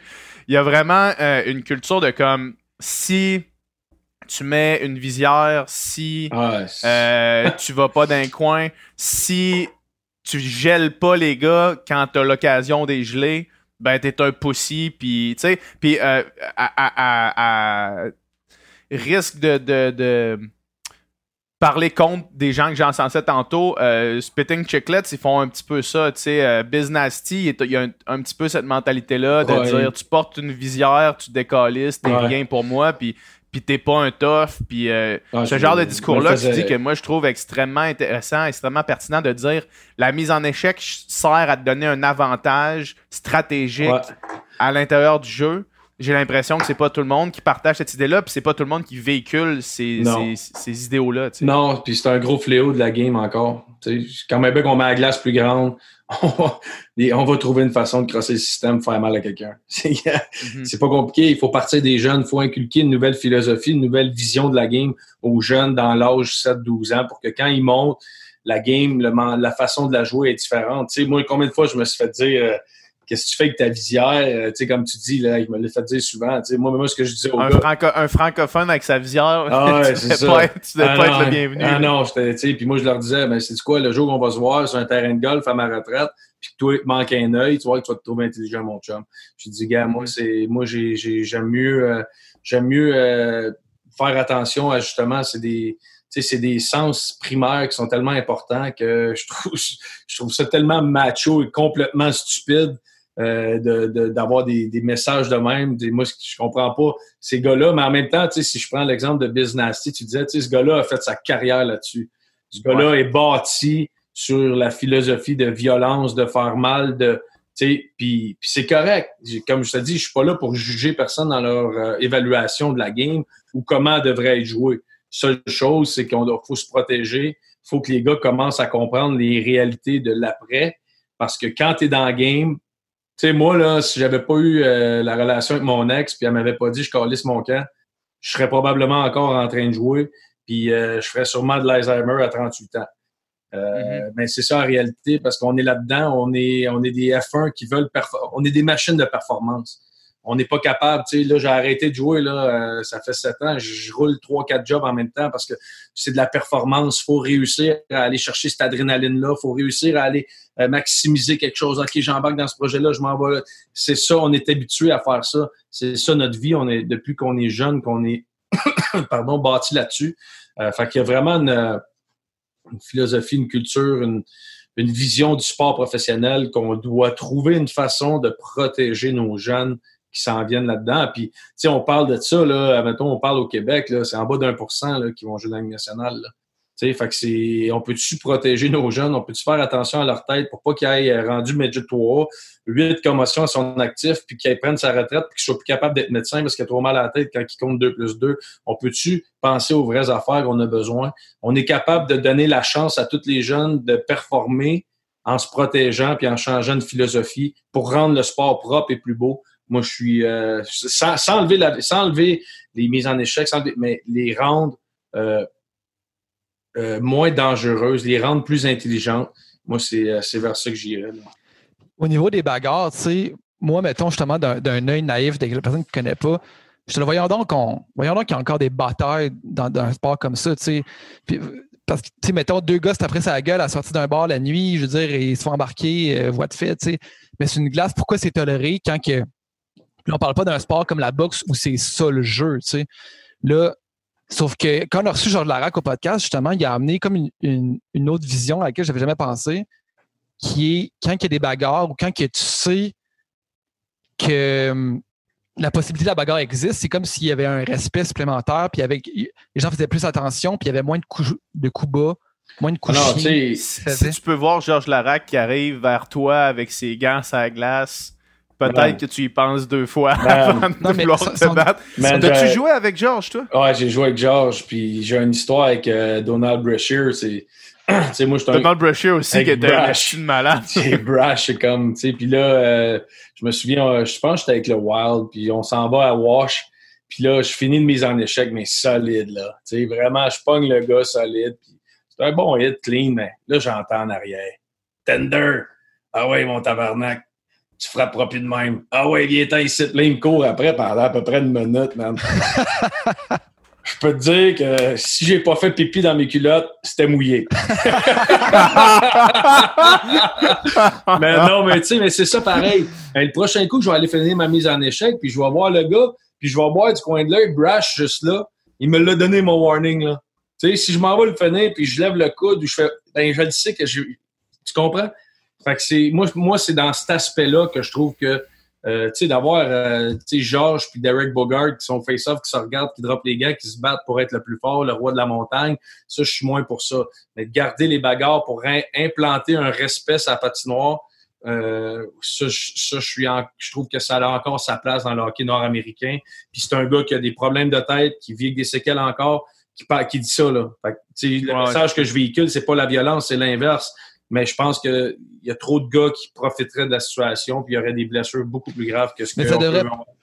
Est-ce que ça devrait pas être le rôle des, arbitres, justement, de s'assurer qu'il y ait ce respect-là, puis qu'il y ait justement qu'il n'y ait, pas de coup bas, pas de coup chien, plutôt que ça soit comme une loi ça va vite, man. ça va vite. ouais, c'est ça. Ça va vite. Là, ça prendrait plus d'arbitres. Ouais, Chris. ça prendrait un arbitre par joueur. ouais, c'est ça. Non, mais tu sais, moi, je pense que peut-être qu'on va en venir au fait qu'il y a quatre arbitres sur la glace, puis peut-être qu'on va en avoir deux autres en haut qui peuvent faire des calls. Peut-être que ça va venir à ça un jour. Euh, mais il reste, il reste que la beauté de ce sport-là, c'est de trouver la façon, peu importe laquelle, de battre l'adversaire. Tu sais, c'est la beauté de ce sport. Autant que le football. Le football, c'est la même chose. C'est dans quelle faiblesse que je peux atteindre mon adversaire. Eux autres, c'est pas, OK, c'est pas en bagarre, c'est pas eux autres, c'est vraiment dans les stratégies, dans l'étude de l'adversaire. Nous autres, c'est vraiment plus dans dans l'instinct, dans connaître les tendances, dans connaître ce que le gars, l'adversaire va faire dans des vidéos, des séances vidéo, de dire, OK, parfait, ce joueur-là, tu sais, comme nous autres, quand Bob Gainé avait congédié euh, Carbo, il était rentré, puis la première affaire qu'il nous avait dit à la première game, c'était prenez un game notes là, avec toutes les notes des joueurs, puis apprenez c'est qui les gars au bord. Fait que là, le soir, euh, fallait, on arrivait, puis là, il disait, bon, ben, parfait, euh, la tendresse, c'est qui le 12 en défense au bord? Bon, c'est PH Quentin, défenseur gaucher, 8 buts, 13 passes. Parfait. Fait que tu sais que si tu vas contre lui, ben, il est gaucher. Ça veut dire que tu protèges ta rondelle. Tu sais, là, il avait vraiment amené une étude de la game beaucoup plus loin que ce qu'on est habitué dans le hockey. Puis j'avais trouvé ça super intéressant. Fait que je pense que le hockey doit développer des façons de. Je trouve qu'on est stupide dans notre sport. Je trouve qu'on est stupide. Puis l'année passée, j'ai eu la chance d'aller à Kansas City, puis j'avais mangé avec, avec Laurent. Puis on a vu cette conversation-là, tu sais, sur. moi, dans ton livre de jeu, j'ai le goût de. Hey, tabarnak, c'est un qui n'est pas stupide. Non, c'est ça. exact. Tu sais, puis c'était comme. C'est sûr que c'est dur à faire parce que nous autres, c'est de l'instinct, c'est tout de suite. Eux autres, c'est 5 secondes, ça siffle, on repart, on se replace, on a une formation. Donc, la réalité n'est pas la même. Mais je trouve qu'on est stupide dans le sens qu'on monte trois face-off au gars et on est mêlé. Tu sais, c'est pas normal, là. Pas normal qu'on soit pas capable de faire euh, deux ou trois styles d'échecs avant. C'est pas normal. C'est parce pourquoi on se concentre pas les bonnes choses? Au lieu de montrer à des jeunes dans le pee à fort checker à 2 1 2, vas-y à 2 puis fort check. Non. C'est quoi le rôle du premier? C'est quoi les options du premier? Parfait, une fois que le premier, on l'a atteint, l'objectif, on va rentrer le deuxième. Pour dire, si je fort check à 2, c'est quoi l'intention des joueurs sur la patinoire? C'est complètement ça qu'il faut changer. Faut changer, tu sais, puis ça revient à ce que je disais tantôt, notre approche des joueurs doit changer. On doit montrer la game. On doit arrêter de jouer la game, on doit la montrer et donner les raisons. Les jeunes à veulent savoir le pourquoi du pourquoi. Il faut leur donner ces réponses-là. C'est important. Le joueur en défensive, le premier défenseur qui s'en va dans le coin finit sa mise en échec. C'est quoi l'intention derrière son move? Peu importe le système de jeu que je joue dans la vie, c'est quoi l'intention de ce gars-là en allant finir son move? C'est-tu d'emmener le gars vers le haut? C'est-tu de couper, l'espace pour l'emmener dans l'entonnoir vers le coin? Son bâton est positionné où? Pourquoi son bâton est positionné? C'est ça qu'il faut emmener aux joueurs à comprendre le rôle de chaque individu dans chaque euh, situation sur la patinoire pour faire en sorte que je joue Midget Espoir, je m'en vais jouer Midget 3, c'est pas le même système, mais je comprends le, positionnement des joueurs, j'ai compris le rôle de chaque gars. C'est vraiment une approche qu'il faut avoir euh, nouvelle euh, pour moi. C'est ma vision, en tout cas, c'est ma façon de l'avoir, puis c'est ce que je veux essayer d'emmener ici à, à Charlemagne, ça c'est sûr. Je, trouve ça, je trouve ça vraiment euh, pertinent de la différence entre, entre demander aux jeunes de faire quelque chose puis lui expliquer pourquoi ça doit être fait. Je vais prendre un, autre exemple. Moi, tu sais, j'ai, c'est ça, j'ai nagé pendant, pendant plus de 20 ans, puis euh, un moment donné, il y a un switch dans ma carrière de nageur où est-ce que j'étais tanné de juste faire l'entraînement parce qu'il m'était demandé d'être fait sans avoir la justification de pourquoi il, devait être fait, tu sais. Parce que là, je commençais à réaliser que, OK, Chris, il me semble que on fait certaines affaires qui, pour moi, font pas de sens. Mhm. Fait que ma motivation de les faire diminuait grandement parce que je comprenais pas pourquoi on les faisait, tu sais. Alors qu'à un quand j'ai demandé à mon entraîneur, j'ai dit là, ça me prendrait la justification de pourquoi on fait ça. Pourquoi est-ce qu'aujourd'hui cet entraînement-là est nécessaire? Pourquoi est-ce que demain ça va être celui-là? Puis quand j'ai commencé à avoir les explications, euh, ben, au début, ça a été difficile d'en avoir parce que euh, parce qu'il n'y en avait pas vraiment. C'est ce que, c'est ce que j'ai réalisé. Il n'y en avait pas vraiment. Puis quand finalement j'ai changé de, de, groupe d'entraînement, que j'ai changé d'entraîneur, que là j'ai réalisé que OK, non, ça se peut d'avoir une justification, puis un plan à long terme, puis une explication de pourquoi je fais ça. Puis la minute que j'ai commencé à avoir ça, euh, j'étais vraiment plus motivé euh, de, m'entraîner. J'étais vraiment plus motivé de le faire. Puis j'ai l'impression que plus largement, pour les gens qui nous écoutent, qui relate peut-être un peu moins au, sport, euh, c'est la même chose dans n'importe quoi. Tu travailles pour une entreprise, tu as une tâche à faire, tu veux qu'on t'explique pourquoi la tâche est importante, puis si tu réalises pourquoi elle est importante, euh, ben tu vas avoir deux fois plus envie de la faire. Ouais, puis je trouve, je trouve qu'on a perdu tout l'aspect d'atteinte d'objectifs. Tu sais, c'est niaiseux, là, mais dans le sport ou dans peu importe quelle entreprise, euh, si je prends, mettons, le hockey, euh, c'est plus facile pour moi, là. On s'en va, le hockey, on, on a des niveaux de jeunes, puis oui, c'est première année de, secondaire, mettons. Mais on s'en va, puis on leur montre des affaires de secondaire 5. Parce qu'on pense aux résultats, puis on pense à gagner. Non. Fixe-toi des objectifs. Pourquoi, quand on va à l'école, là, on apprend en secondaire 1, ou ma fille en ce moment est en première année, elle apprend à lire, elle apprend un petit peu à compter, elle essaie de trouver des termes. Pourquoi elle a fait ça? Pourquoi elle n'est pas déjà en train de faire des... parce qu'elle n'est pas capable de le faire? Mais c'est ça qu'on fait le problème au hockey, c'est qu'on se concentre sur le résultat, on se concentre sur Ah, je veux que les. Je veux que le monde vienne voir jouer mon équipe et qu'ils disent Hey, tabarouette, il y a un bon échec avant, puis son power play est vraiment solide. Voyons non, tu développes quoi là-dedans? Tu développes aucun joueur de hockey. Comprends donc c'est quoi base-toi des objectifs. Bon, secondaire 1, la même affaire qu'à l'école. Secondaire 1, j'ai des objectifs. J'ai 10, 12, 10, 8, 10 objectifs à atteindre. J'en ai trois par, par, trimestre. J'en ai trois euh, début septembre, octobre. J'en ai un, j'en ai deux. Parfait, je bâtis ça, je bâtis ça. Parfait, je finis mon année 1, j'ai atteint mes objectifs de ce que je voulais. Pas tout le monde va les atteindre au même niveau, mais au moins, on va avoir une base pour chaque joueur dans ces atteintes d'objectifs-là. Je m'en vais après ça en deuxième secondaire. Parfait, c'est la même affaire au hockey. les objectifs que j'ai atteints l'année passée, je fais un recap en début de saison. Donc, mon premier mois, c'est le recap. On revient sur ce qu'on a pratiqué, ce qu'on a fait. Et là, on évolue pour se rendre en secondaire 5 de la même façon qu'à l'école, où ce qu'on a atteint les objectifs année après année mm-hmm. pour savoir, hey, je te dis, c'est fou, là. Savoir patiner, savoir se positionner, savoir faire une récupération d'un rim sur la bande, savoir prendre une passe du back-end, c'est des aptitudes qu'on n'a pas rendues bam-tam midget, ce qui est insensé, là. C'est ça sert à rien d'avoir un gars euh, qui se place au spot de Veshkin s'il n'est pas, pas capable de faire un one-timer. C'est une autre affaire. Quand je vais voir des pratiques, mon gars joue PWB, moi, puis les gars sont là, puis ils font des one-timers. Ils font des slap shots. Okay? Ça ne pas à faire une pause balayée. je pense qu'on, tu sais, on, ce que je veux dire. On fait, on fait un exercice qui a trois passes, il y a deux passes de manquer là-dessus, mais on s'en va pratiquer des one-timers, puis pratiquer des slap shots, puis pratiquer des. Tu sais, je pense qu'il faut comprendre, on veut aller trop vite dans tout. Il faut prendre le temps de faire les choses comme il faut pour le développement de l'athlète, le développement de la personne. Ça fait toute partie de autant l'importance de prendre le temps dans, dans, dans, dans, ça, autant de prendre le temps d'en expliquer c'est quoi la nutrition, expliquer la psychologie sportive, expliquer c'est quoi, euh, qu'est-ce que tu vas vivre. Parfait, on s'en va au plus gros tournoi de l'année, puis oui, puis oui, tournoi puis oui de Québec. Ben, on peut-tu avoir une personne ressource qui va venir leur expliquer c'est quoi la pression, qu'est-ce qu'ils vont ressentir, c'est quoi les fourmis d'un jambes? Ils ont jamais vécu ça on peut-tu leur offrir un support? C'est pas un jeune de 11 ans que, ben, gars, vas-y. Ah, lui, il a choqué. Lui, prends-les pas, c'est un choker. Comment tu peux dire ça? Le kid, il a, été mis dans une situation qu'il n'a jamais vécue. Voilà dans quel monde tu vis. Fait que je trouve qu'on a vraiment une, restructuration dans toutes les sphères de la game, dans toutes les sphères mentales, on ice, off ice, qu'il faut revoir pour vraiment améliorer notre programme au hockey. Euh, puis je ne jette pas le blâme sur personne. Je suis pas en train de dire qu'Hockey Québec font pas une bonne job. C'est pas facile ce qu'ils font. On a beaucoup de secteurs, on a beaucoup de régions, on a beaucoup de personnes qui, euh, qui, qui... moi je pense qu'on on prend pas assez d'aide. Euh, on prend pas assez d'aide d'anciens pros. Tu je donne exemple. Combien de fois Guy Carbonneau a dit Hey, moi, si Hockey Québec m'appelait pour aider, donner un support ou une équipe m'appelait pour venir aider. Moi, à ce que je sache, je vois Carbo souvent, puis euh, il a pas reçu d'appel là, disant on aimerait ça que tu viennes donner ton point de vue.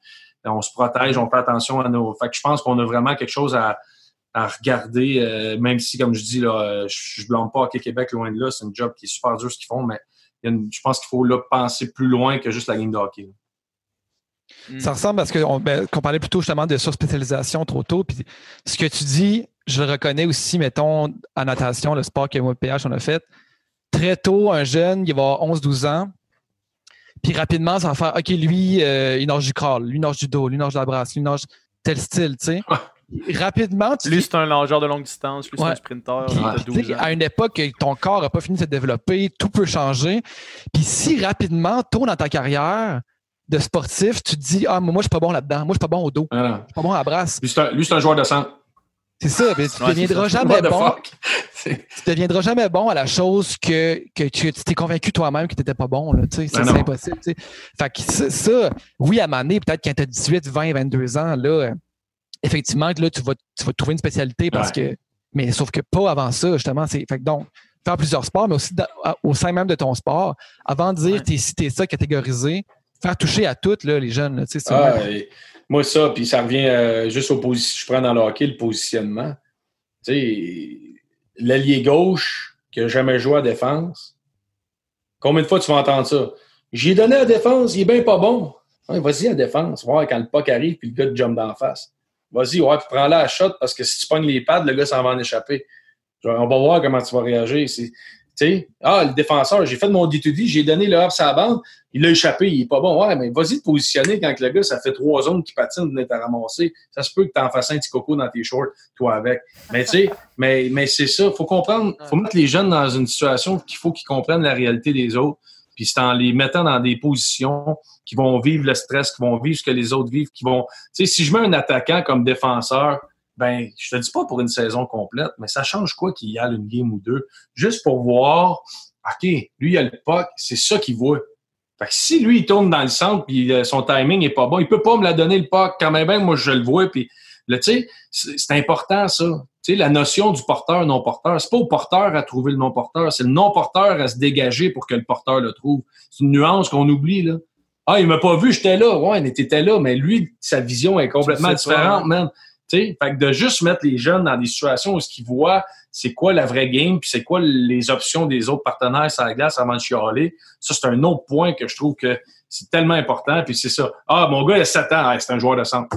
Ah, Tu devrais le voir dans sa zone. Il est tout le temps, toi, il est bien positionné, qui est tout le temps en zone de lecture. Il protège son. son... Ah non, c'est sûr, c'est sûr, c'est sûr.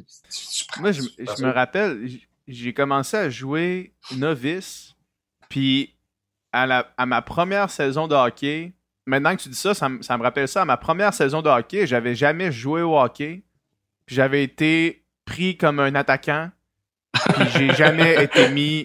J'ai jamais été mis en défense de toute ma vie. comme à partir de à partir de, ma première saison, alors que j'étais euh, novice C, euh, j'étais un attaquant. Puis c'était c'était pas nécessairement moi, qui avait décidé. Là. Moi, j'avais dit, ben, je sais pas, marquer des buts, c'est cool. Fait qu'il m'a dit, OK, good, va en avant. Puis, euh, puis j'étais resté en avant. Puis ça me fait penser à Julian Edelman, le, receveur de passe des Patriots de la Nouvelle-Angleterre, que lui a joué tout son collégial comme corps arrière. Puis que quand il s'est fait recruter dans la NFL, il a appris qu'il était recruté comme receveur de passe par les Pats. Ah ouais, je savais pas ça. Lui, c'est un Tu sais, là, on parle, on s'entend que c'est pas être un centre ou être un ailier gauche, là. Non, non. C'est être un corps arrière, puis être un, receveur de passe parce que lui, il était super athlétique, il avait des bonnes mains, puis il connaissait toutes les routes possibles mhm. parce qu'il était corps arrière. Fait qu'il a été recruté. On n'a pas besoin d'un corps arrière, mais on a besoin d'un receveur. Fait que toi, tu vas être un receveur. Puis là, comme de fait, maintenant, c'est un des meilleurs receveurs de la ligue. Mais, mais c'est pas fou. Ouais, mais c'est pas fou par toi, c'est ça. Parce que là, tu sais, tu sais qu'est-ce que le corps arrière voit. Ouais. Fait que si tu, comme, eh, précisément comme tu dis là, par rapport aux défenseurs, tu sais qu'est-ce que le corps arrière voit. Fait que tu sais que quand tu as un, coverage qui est, qui est plus loose, tu sais que tu as besoin d'aller là, puis le corps arrière, il va te voir parce que tu l'as déjà fait. Ah non, euh, c'est super intéressant. Puis plus qu'on regarde les, les, les, tendances, ou on regarde tous les sports, on regarde les sphères complètement différentes, tu vois que les meilleurs ont réussi à faire autre chose, ont touché à autre chose, ont touché à d'autres positions. Fait que ça, c'est un, affaire qui. Euh, tu sais, puis t'en as des joueurs là, qui sont. Euh, tu sais, il y en a des joueurs qui sont vraiment. C'est sûr, c'est ça. Puis c'est. Tu sais, comme moi, mettons, je suis zéro un joueur de centre. Tu sais, ça, peu importe. tu me dis, joue à défense avant de jouer au centre, presque là. Tu sais, parce que premièrement, la, vitesse. tu sais, moi, je suis un gars, je suis un, un, scoreur de goal. Qu'est-ce que ça fait un scoreur de goal? Ça va cheater. Ça va cheater. C'est tout. Regarde les scoreurs de goal, qu'est-ce qu'ils font? Ils cheatent un peu. Ils vont aller trouver la petite ligne avant que les autres. Mais c'est ça. Fait qu'il faut que tu connaisses aussi la, la, la, mentalité puis ce que le joueur veut faire. Mais, mais à un bas âge, si pas. Moi, je trouve qu'on se tire dans le pied en faisant. On, ah, mm. elle gauche, tu peux aller gauche. si tu bouges pas, c'est complètement stupide. Complètement. Mm. Ah c'est clair. Euh, en ce moment, as-tu des. Euh, au, quotidien, as-tu des. Euh,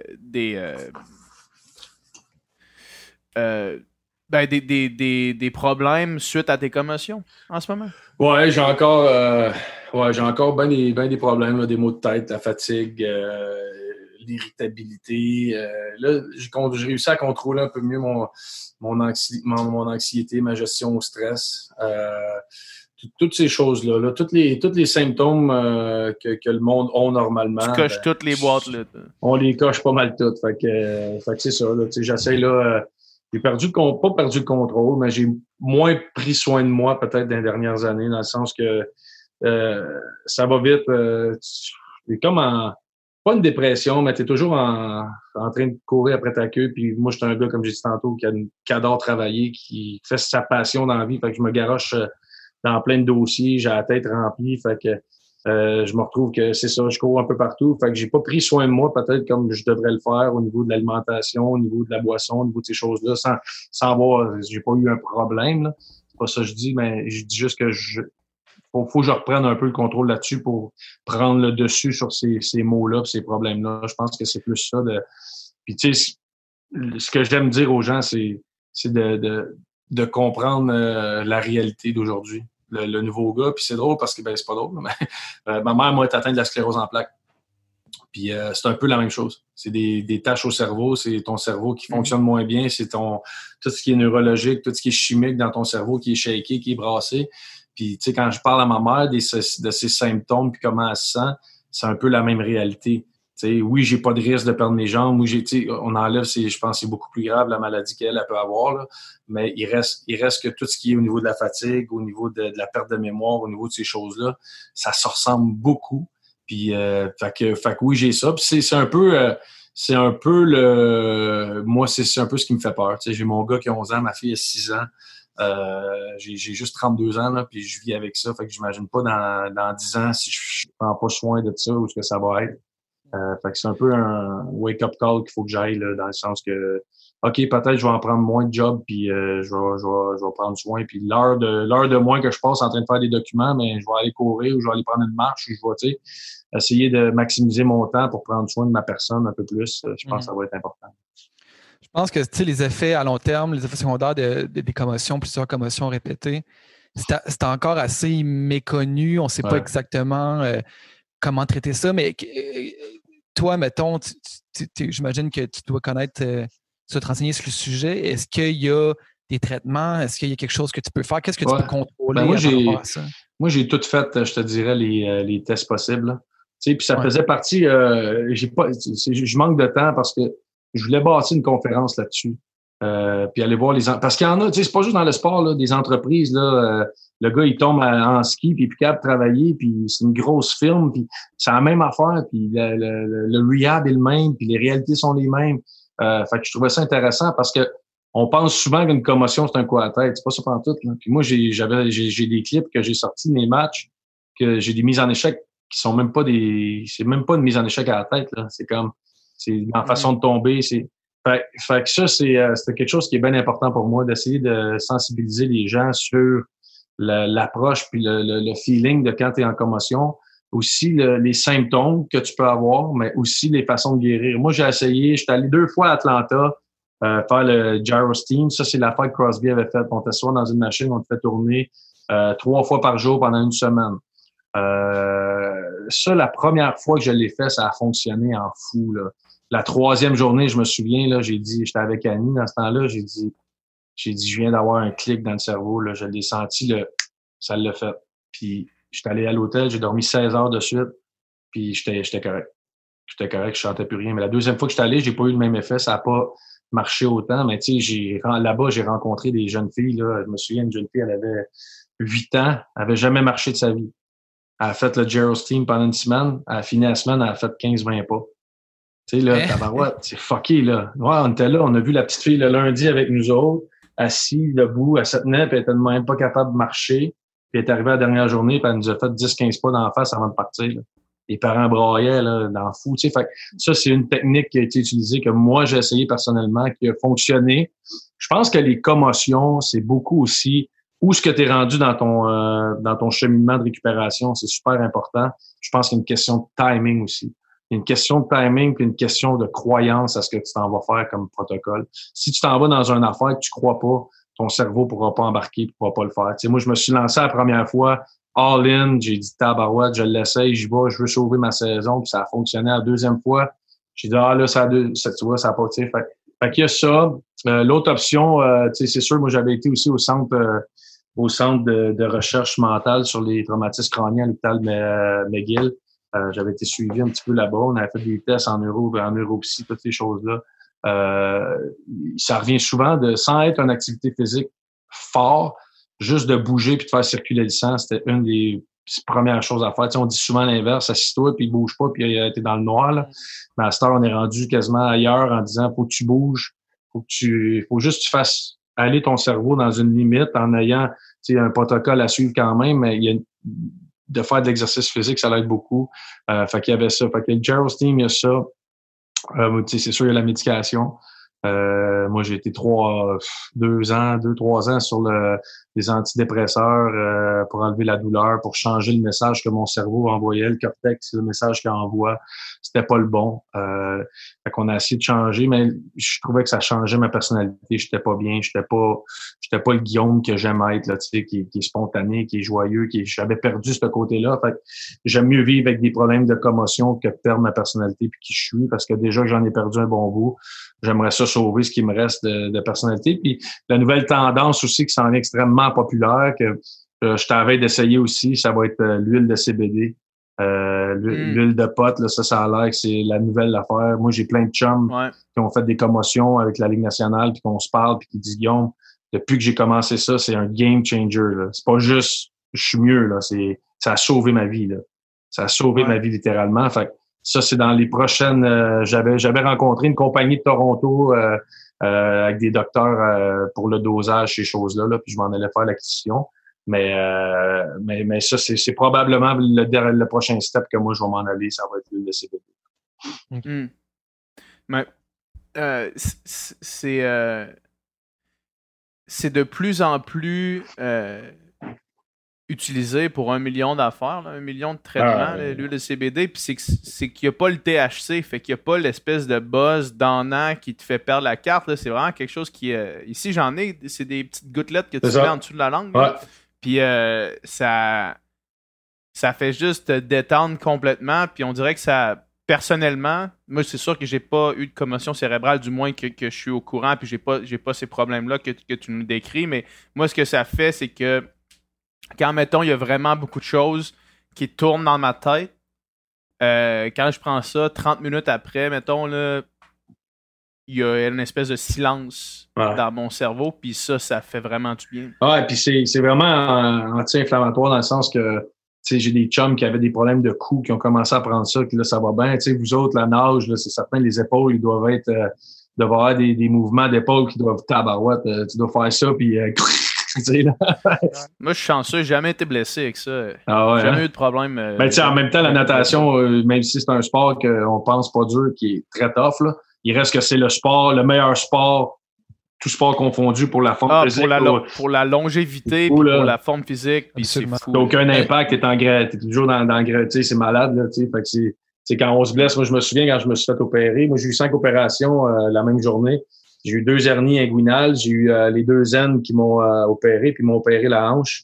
Euh, puis la même journée? La même journée, ouais. Je suis sorti de là, man. Une petite journée. une pas journée, puis les trainers me disaient, ouais, fait que demain, 10 heures, tu vas venir faire du vélo. J'étais comme, dans quel monde tu vis, man? J'ai cinq opérations demain, là. C'est comme. Puis finalement, c'est la technique qu'on avait faite, c'était ça, d'utiliser un treadmill dans l'eau. Fait que j'allais juste, juste courir contre un peu de courant.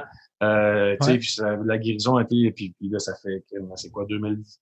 Ça fait 8 ans, 8 ans, je me suis fait, moi, je, je sais pas ce que j'ai, mais je guéris pas bien, là. Puis, euh, je me suis fait opérer à 16 ans à l'épaule, man. Tu, je fais un bouger, tu devrais me voir, ça bouge tous les bords, ma hanche, je fais 20 km de vélo, euh, quasiment ça tombe pas à terre, là, tu sais. Reviens dans le trou, ah ouais. reviens dans le trou, toi. Mais, mais tu sais, c'est, ah. c'est une autre réalité que le monde réalise pas de l'ampleur, l'ampleur de l'impact des blessures des gars ben oui. C'est malade. L'entrevue de Martin Brodeur qui avait donné son corps qui est pété de partout, c'est malade, là, les gars. On est des, des, petits vieux, man. on est des petits vieux dans des, dans des cœurs, dans des corps de jeunes qui pensent qu'ils peuvent performer comme ils faisaient avant. mais le, reality check, il vient vite en tabarouette. Toi, toi, affaire, vas-y, Si tu avais, euh, tu sais, justement, parlé des commotions puis tout ça, puis toi, tu disais que euh, si c'était pas de ta blonde, peut-être bien que tu jouerais encore, puis peut-être bien que tu as, mangé encore des commotions, tu sais. Puis je t'entendais, je sais pas dans quel podcast que tu disais que, tu sais, à la fin au Wild, euh, le matin, c'était euh, Catadville, euh, le antidépresseur parce que tu avais mal à la tête comme constamment. Est-ce que, est-ce que malgré ça, mettons, tu regardes ta carrière puis tu dis, OK, les décisions que j'ai prises, je les, je les assume, puis c'était les bonnes décisions, ou bien t'aurais, mettons, avec du recul, tu disais, j'aurais peut-être dû arrêter plus tôt. Ben, tu sais jamais, c'est ça l'affaire, parce que tu parles au docteur, puis il va te dire, euh, je peux pas te garantir que la prochaine, tu tombes pas légumes. Je peux pas te le garantir. Puis moi, je disais, je me souviens, parce que moi, je n'ai eu sept en trois ans. Euh, à part de ceux que j'ai eu avant, puis euh, dans le junior, puis dans tout ça. T'en as eu sept que tu sais. Non, non, non, je n'ai eu qu'un, que je sais 10, 15 de sûr. Ouais, c'est ça. Mais, mais dans mes trois dernières années de carrière, j'en ai eu sept. Ça a commencé ma deuxième année avec le Wild puis là, j'étais avec mon ex, puis je me souviens parce que je disais, moi, moi, mes commotions, c'était pas euh, je suis une semaine, j'ai mal à la tête. C'était je suis six semaines assis dans une chaise dans le noir, puis si je vais dehors marcher huit minutes, je dors dix heures, puis je vomis.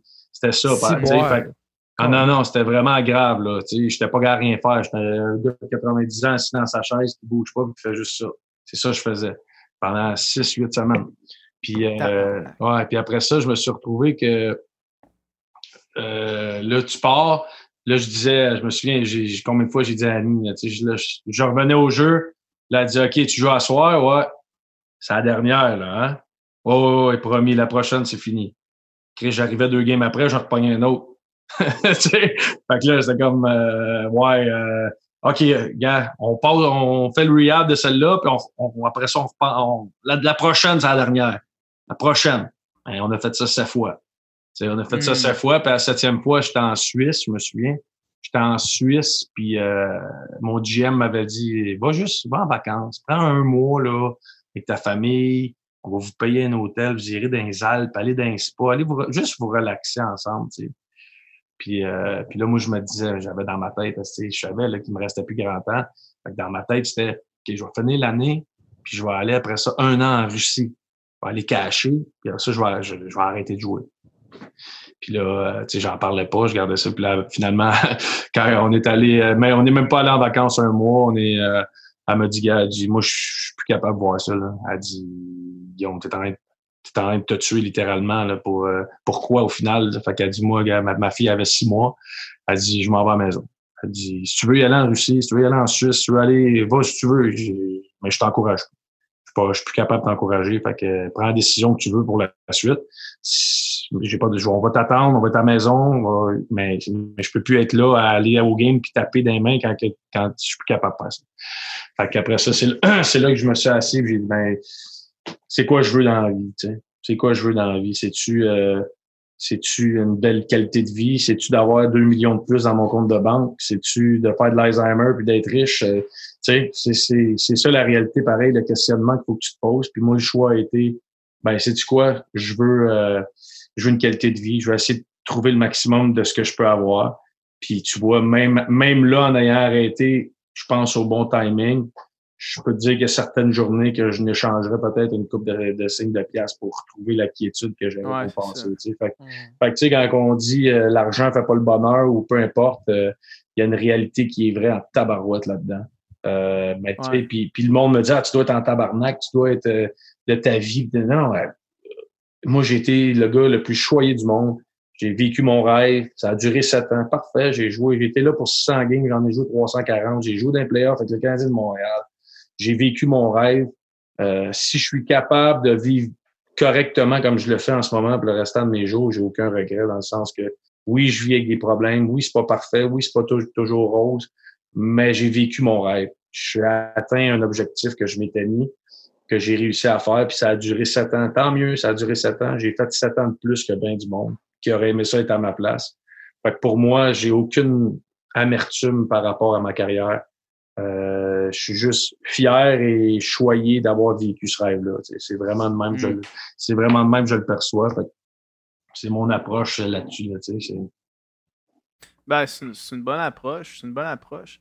Euh, t'as fait quand même. T'as signé quand même des, des, bons contrats avec le Wild du Minnesota. Est-ce que ça, ça te permet maintenant de te dire euh, je vais faire ce que, ce que j'aime faire en vivant convenablement, ou bien est-ce qu'à ce, moment-là, tu as, fait comme on entend souvent, puis que les joueurs ils, vivent au-dessus de leurs moyens pendant une couple d'années, ils ont une blessure, ça finit, puis ils n'ont plus une scène. Là, je te demande pas de dévoiler ton, ton état financier, mais juste comme pour la suite.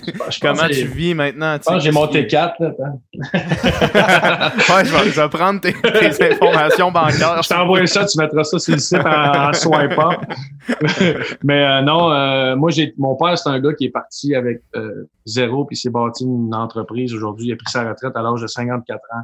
Il a vraiment réussi dans le, dans le milieu du, de la construction, dans le milieu des finances. C'est un gars qui est passionné de finances, qui, tu sais, lui, à, à 14 ans, son père il achetait des frigidaires, puis il euh, fallait qu'il allait chercher, il les lavait, puis il revendait 25 cents de plus. Là, tu sais, là. Fait qu'il a vraiment mm-hmm.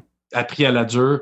Puis en ayant mon frère qui a, qui a vécu le même rêve que moi, qui a fait les mêmes efforts que moi, mais que moi, je me retrouvais à faire un million par année euh, avec le Canadien. Lui, il faisait 60 euh, 000 en Europe. Euh, ça, ça, ça, te fait un reality check parce qu'on a fait le même parcours, on a fait le même chemin. Puis je, je me souviens combien de fois je dis à mon père, ah, m'acheter une Porsche ou une Ferrari. OK, mais pense, pense à, à l'après, pense au temps que ça va durer, pense que, tu sais, Guillaume, t'as, oui, tu as 18 ans, mais à 32 ans, c'est fini. Là. Tu sais, tu sais pas ce que ça va être, puis gars, ça finit à 26. Fait que moi, j'ai toujours euh, eu ce côté-là où j'avais du bon monde autour de moi qui m'ont épaulé puis qui m'ont fait comprendre les réalités que tu comprends peut-être pas à 18, 19, 20 ans, 21 ans. Puis que tu as juste le goût de l'avoir ta Ferrari rouge pour shiner, mais au final, elle t'a coûté 350 000 puis t'es pas plus beau qu'un autre, tu sais.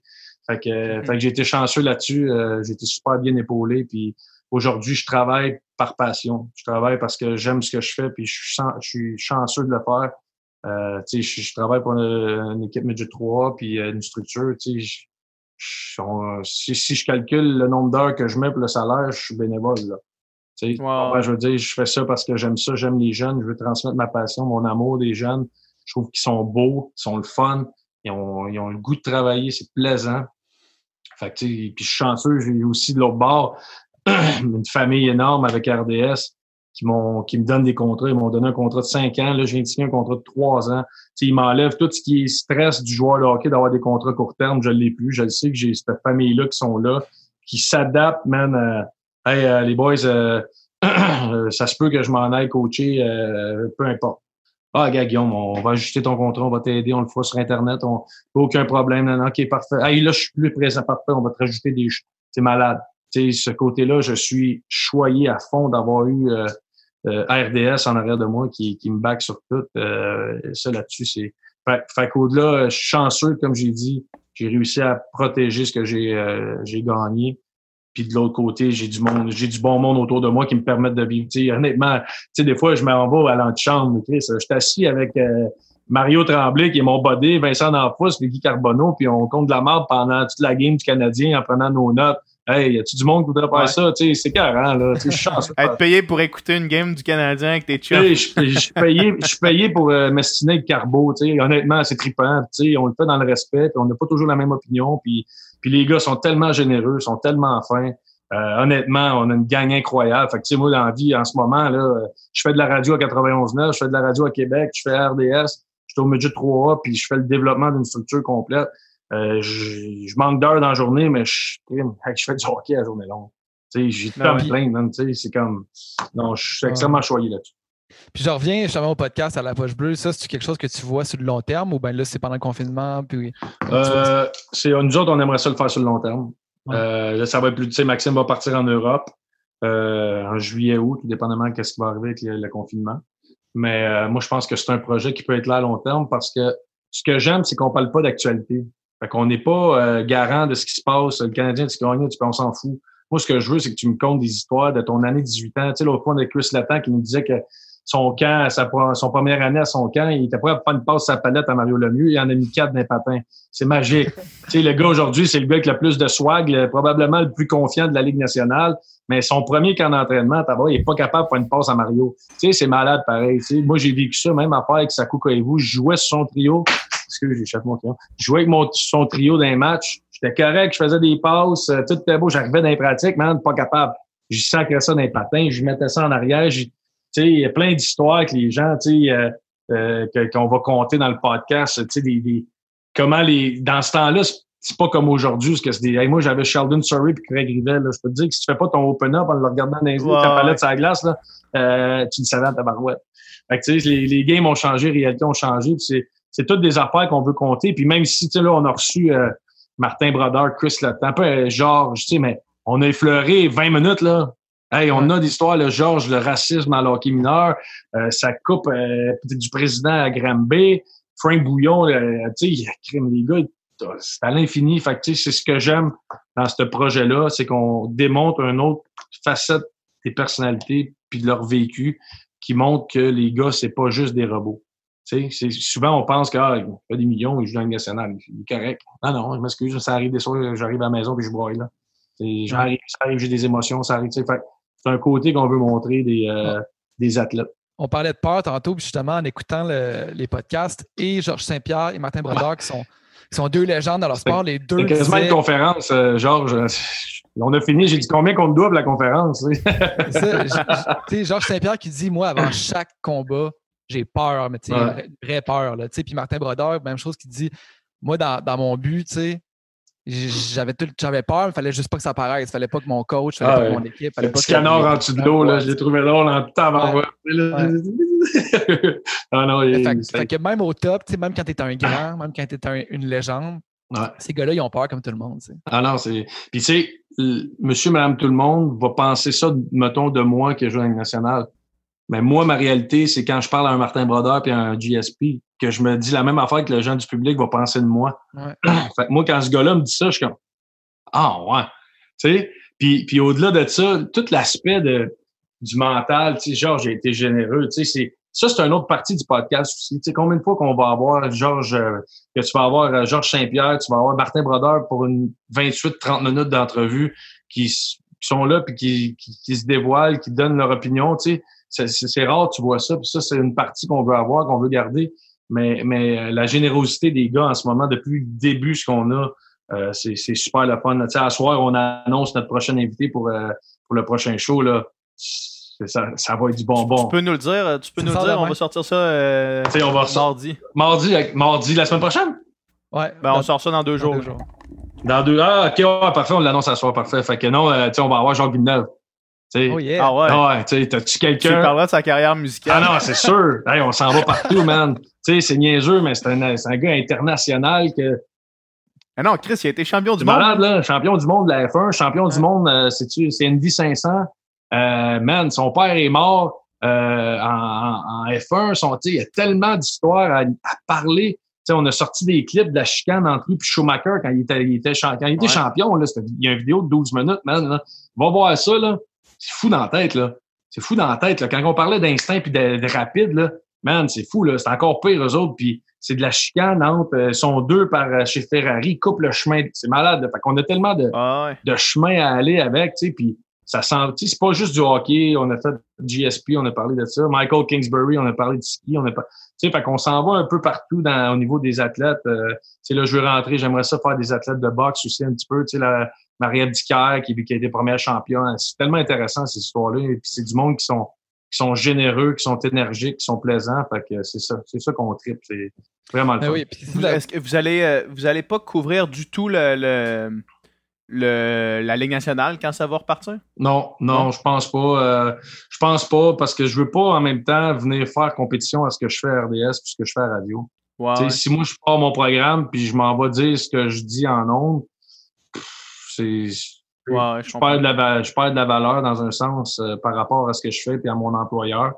Fait on veut pas toucher à ce qu'on fait à RDS. On veut, oui, ben oui, ça se peut qu'un soir euh, on donne notre opinion sur Brandon Gallagher, ça se peut.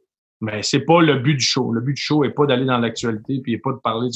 J'aime mieux euh, parler de hockey mineur, j'aime mieux parler de développement, j'aime mieux parler de vision, de c'est tout ça dans un moment où on prend une petite frette ou tu sais en plus on a une surprise qui s'en vient, un troisième euh, animateur, un, partenaire avec nous autres euh, dans les prochaines semaines que vous allez voir, vous allez vous allez rire pas mal. Ça va être ça va être pas pire. Fait que là on le tease pour l'instant, on le laisse on le laisse en suspens, mais c'est un, un bon un bon draft pick, un petit, un petit choix pêchage. Ah ouais?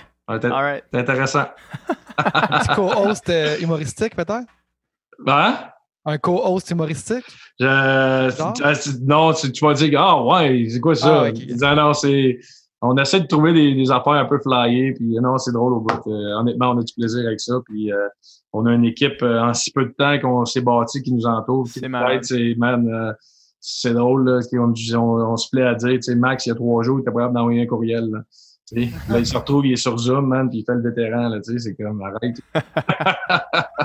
euh, le, le, monde qui nous écoute, où est-ce qu'il euh, est qu pogne ça? Où est-ce qu'il écoute la poche bleue? Ouais, mais dans le fond, là, on est rendu euh, sur toutes les plateformes. On est euh, euh, LinkedIn, on est Twitter, on est Facebook, on est Instagram. Puis on va essayer de donner du contenu différent sur nos plateformes. On va prendre des entrevues qu'on fait de deux heures. On va les couper par, mettons, Georges Saint-Pierre, on va faire un clip de minute et demie ou autre qu'on va mettre sur des plateformes pour euh, que les gens puissent voir un peu ce qu'on fait aussi. Mais sinon, c'est les jeudis soirs à 9 h euh, sur la page YouTube de la Poche Bleue. Euh, tu vois, ça fait, deux semaines, je, je, le dis, puis je ris encore quand je le dis. C'est le meilleur nom. C'est le meilleur nom. Je, trouve ça vraiment drôle. Puis, euh, je sais pas si tu as vu l'autre fois, Max a fait une story qui, qui, montrait la poche bleue, là, man, c'était tellement drôle. Ce qui, était bon, c'était quand que vous disiez que vous êtes créé des emails, puis c'est ah, Guillaume, Guillaume, à la poche bleue. on est en meeting super sérieux avec le gars de marketing, puis euh, la fille qui fait le, On est rentré avec une fille qui fait le, le graphisme. Fait que là, je vais vous créer vos courriels, là, guillaume à la pochebleu.com, puis on se regarde, on fait C'est dommage bon, ça! fait que là, là on va, si vous en voulez un, on va vous en faire un, les boys, là. C'est que, ça me fait plaisir, là. PH et Dom ont la poche bleue, ça me fait plaisir.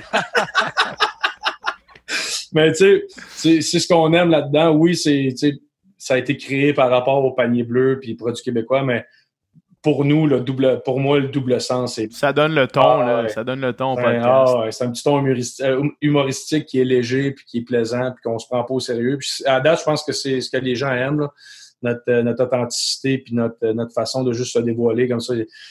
nous autres, on veut être à taverne avec les gens. On veut prendre une bière à taverne puis. Puis depuis quelques années, les femmes ont le droit de venir, fait que c'est encore mieux. Yes, hey, merci beaucoup, Guillaume. Puis, euh, si jamais euh, vous avez besoin d'un studio pour cette histoire-là, euh, tu sais à qui écrire. Ouais, ouais, ouais. c'est ça qu'on va. On est en train de regarder tout ça pour après confinement, ce qui va arriver. Là. On est en train de regarder ça. Fait que, merci, boys, de l'invitation. C'était super cool. Merci à Merci toi. à toi, puis on écoute, on écoute la poche bleue. N'oubliez pas de commenter si vous avez des jokes drôles. On aime tout le temps ça. Parfait. Salut, boys. Salut, man. Thank you. Ciao. Bye bye.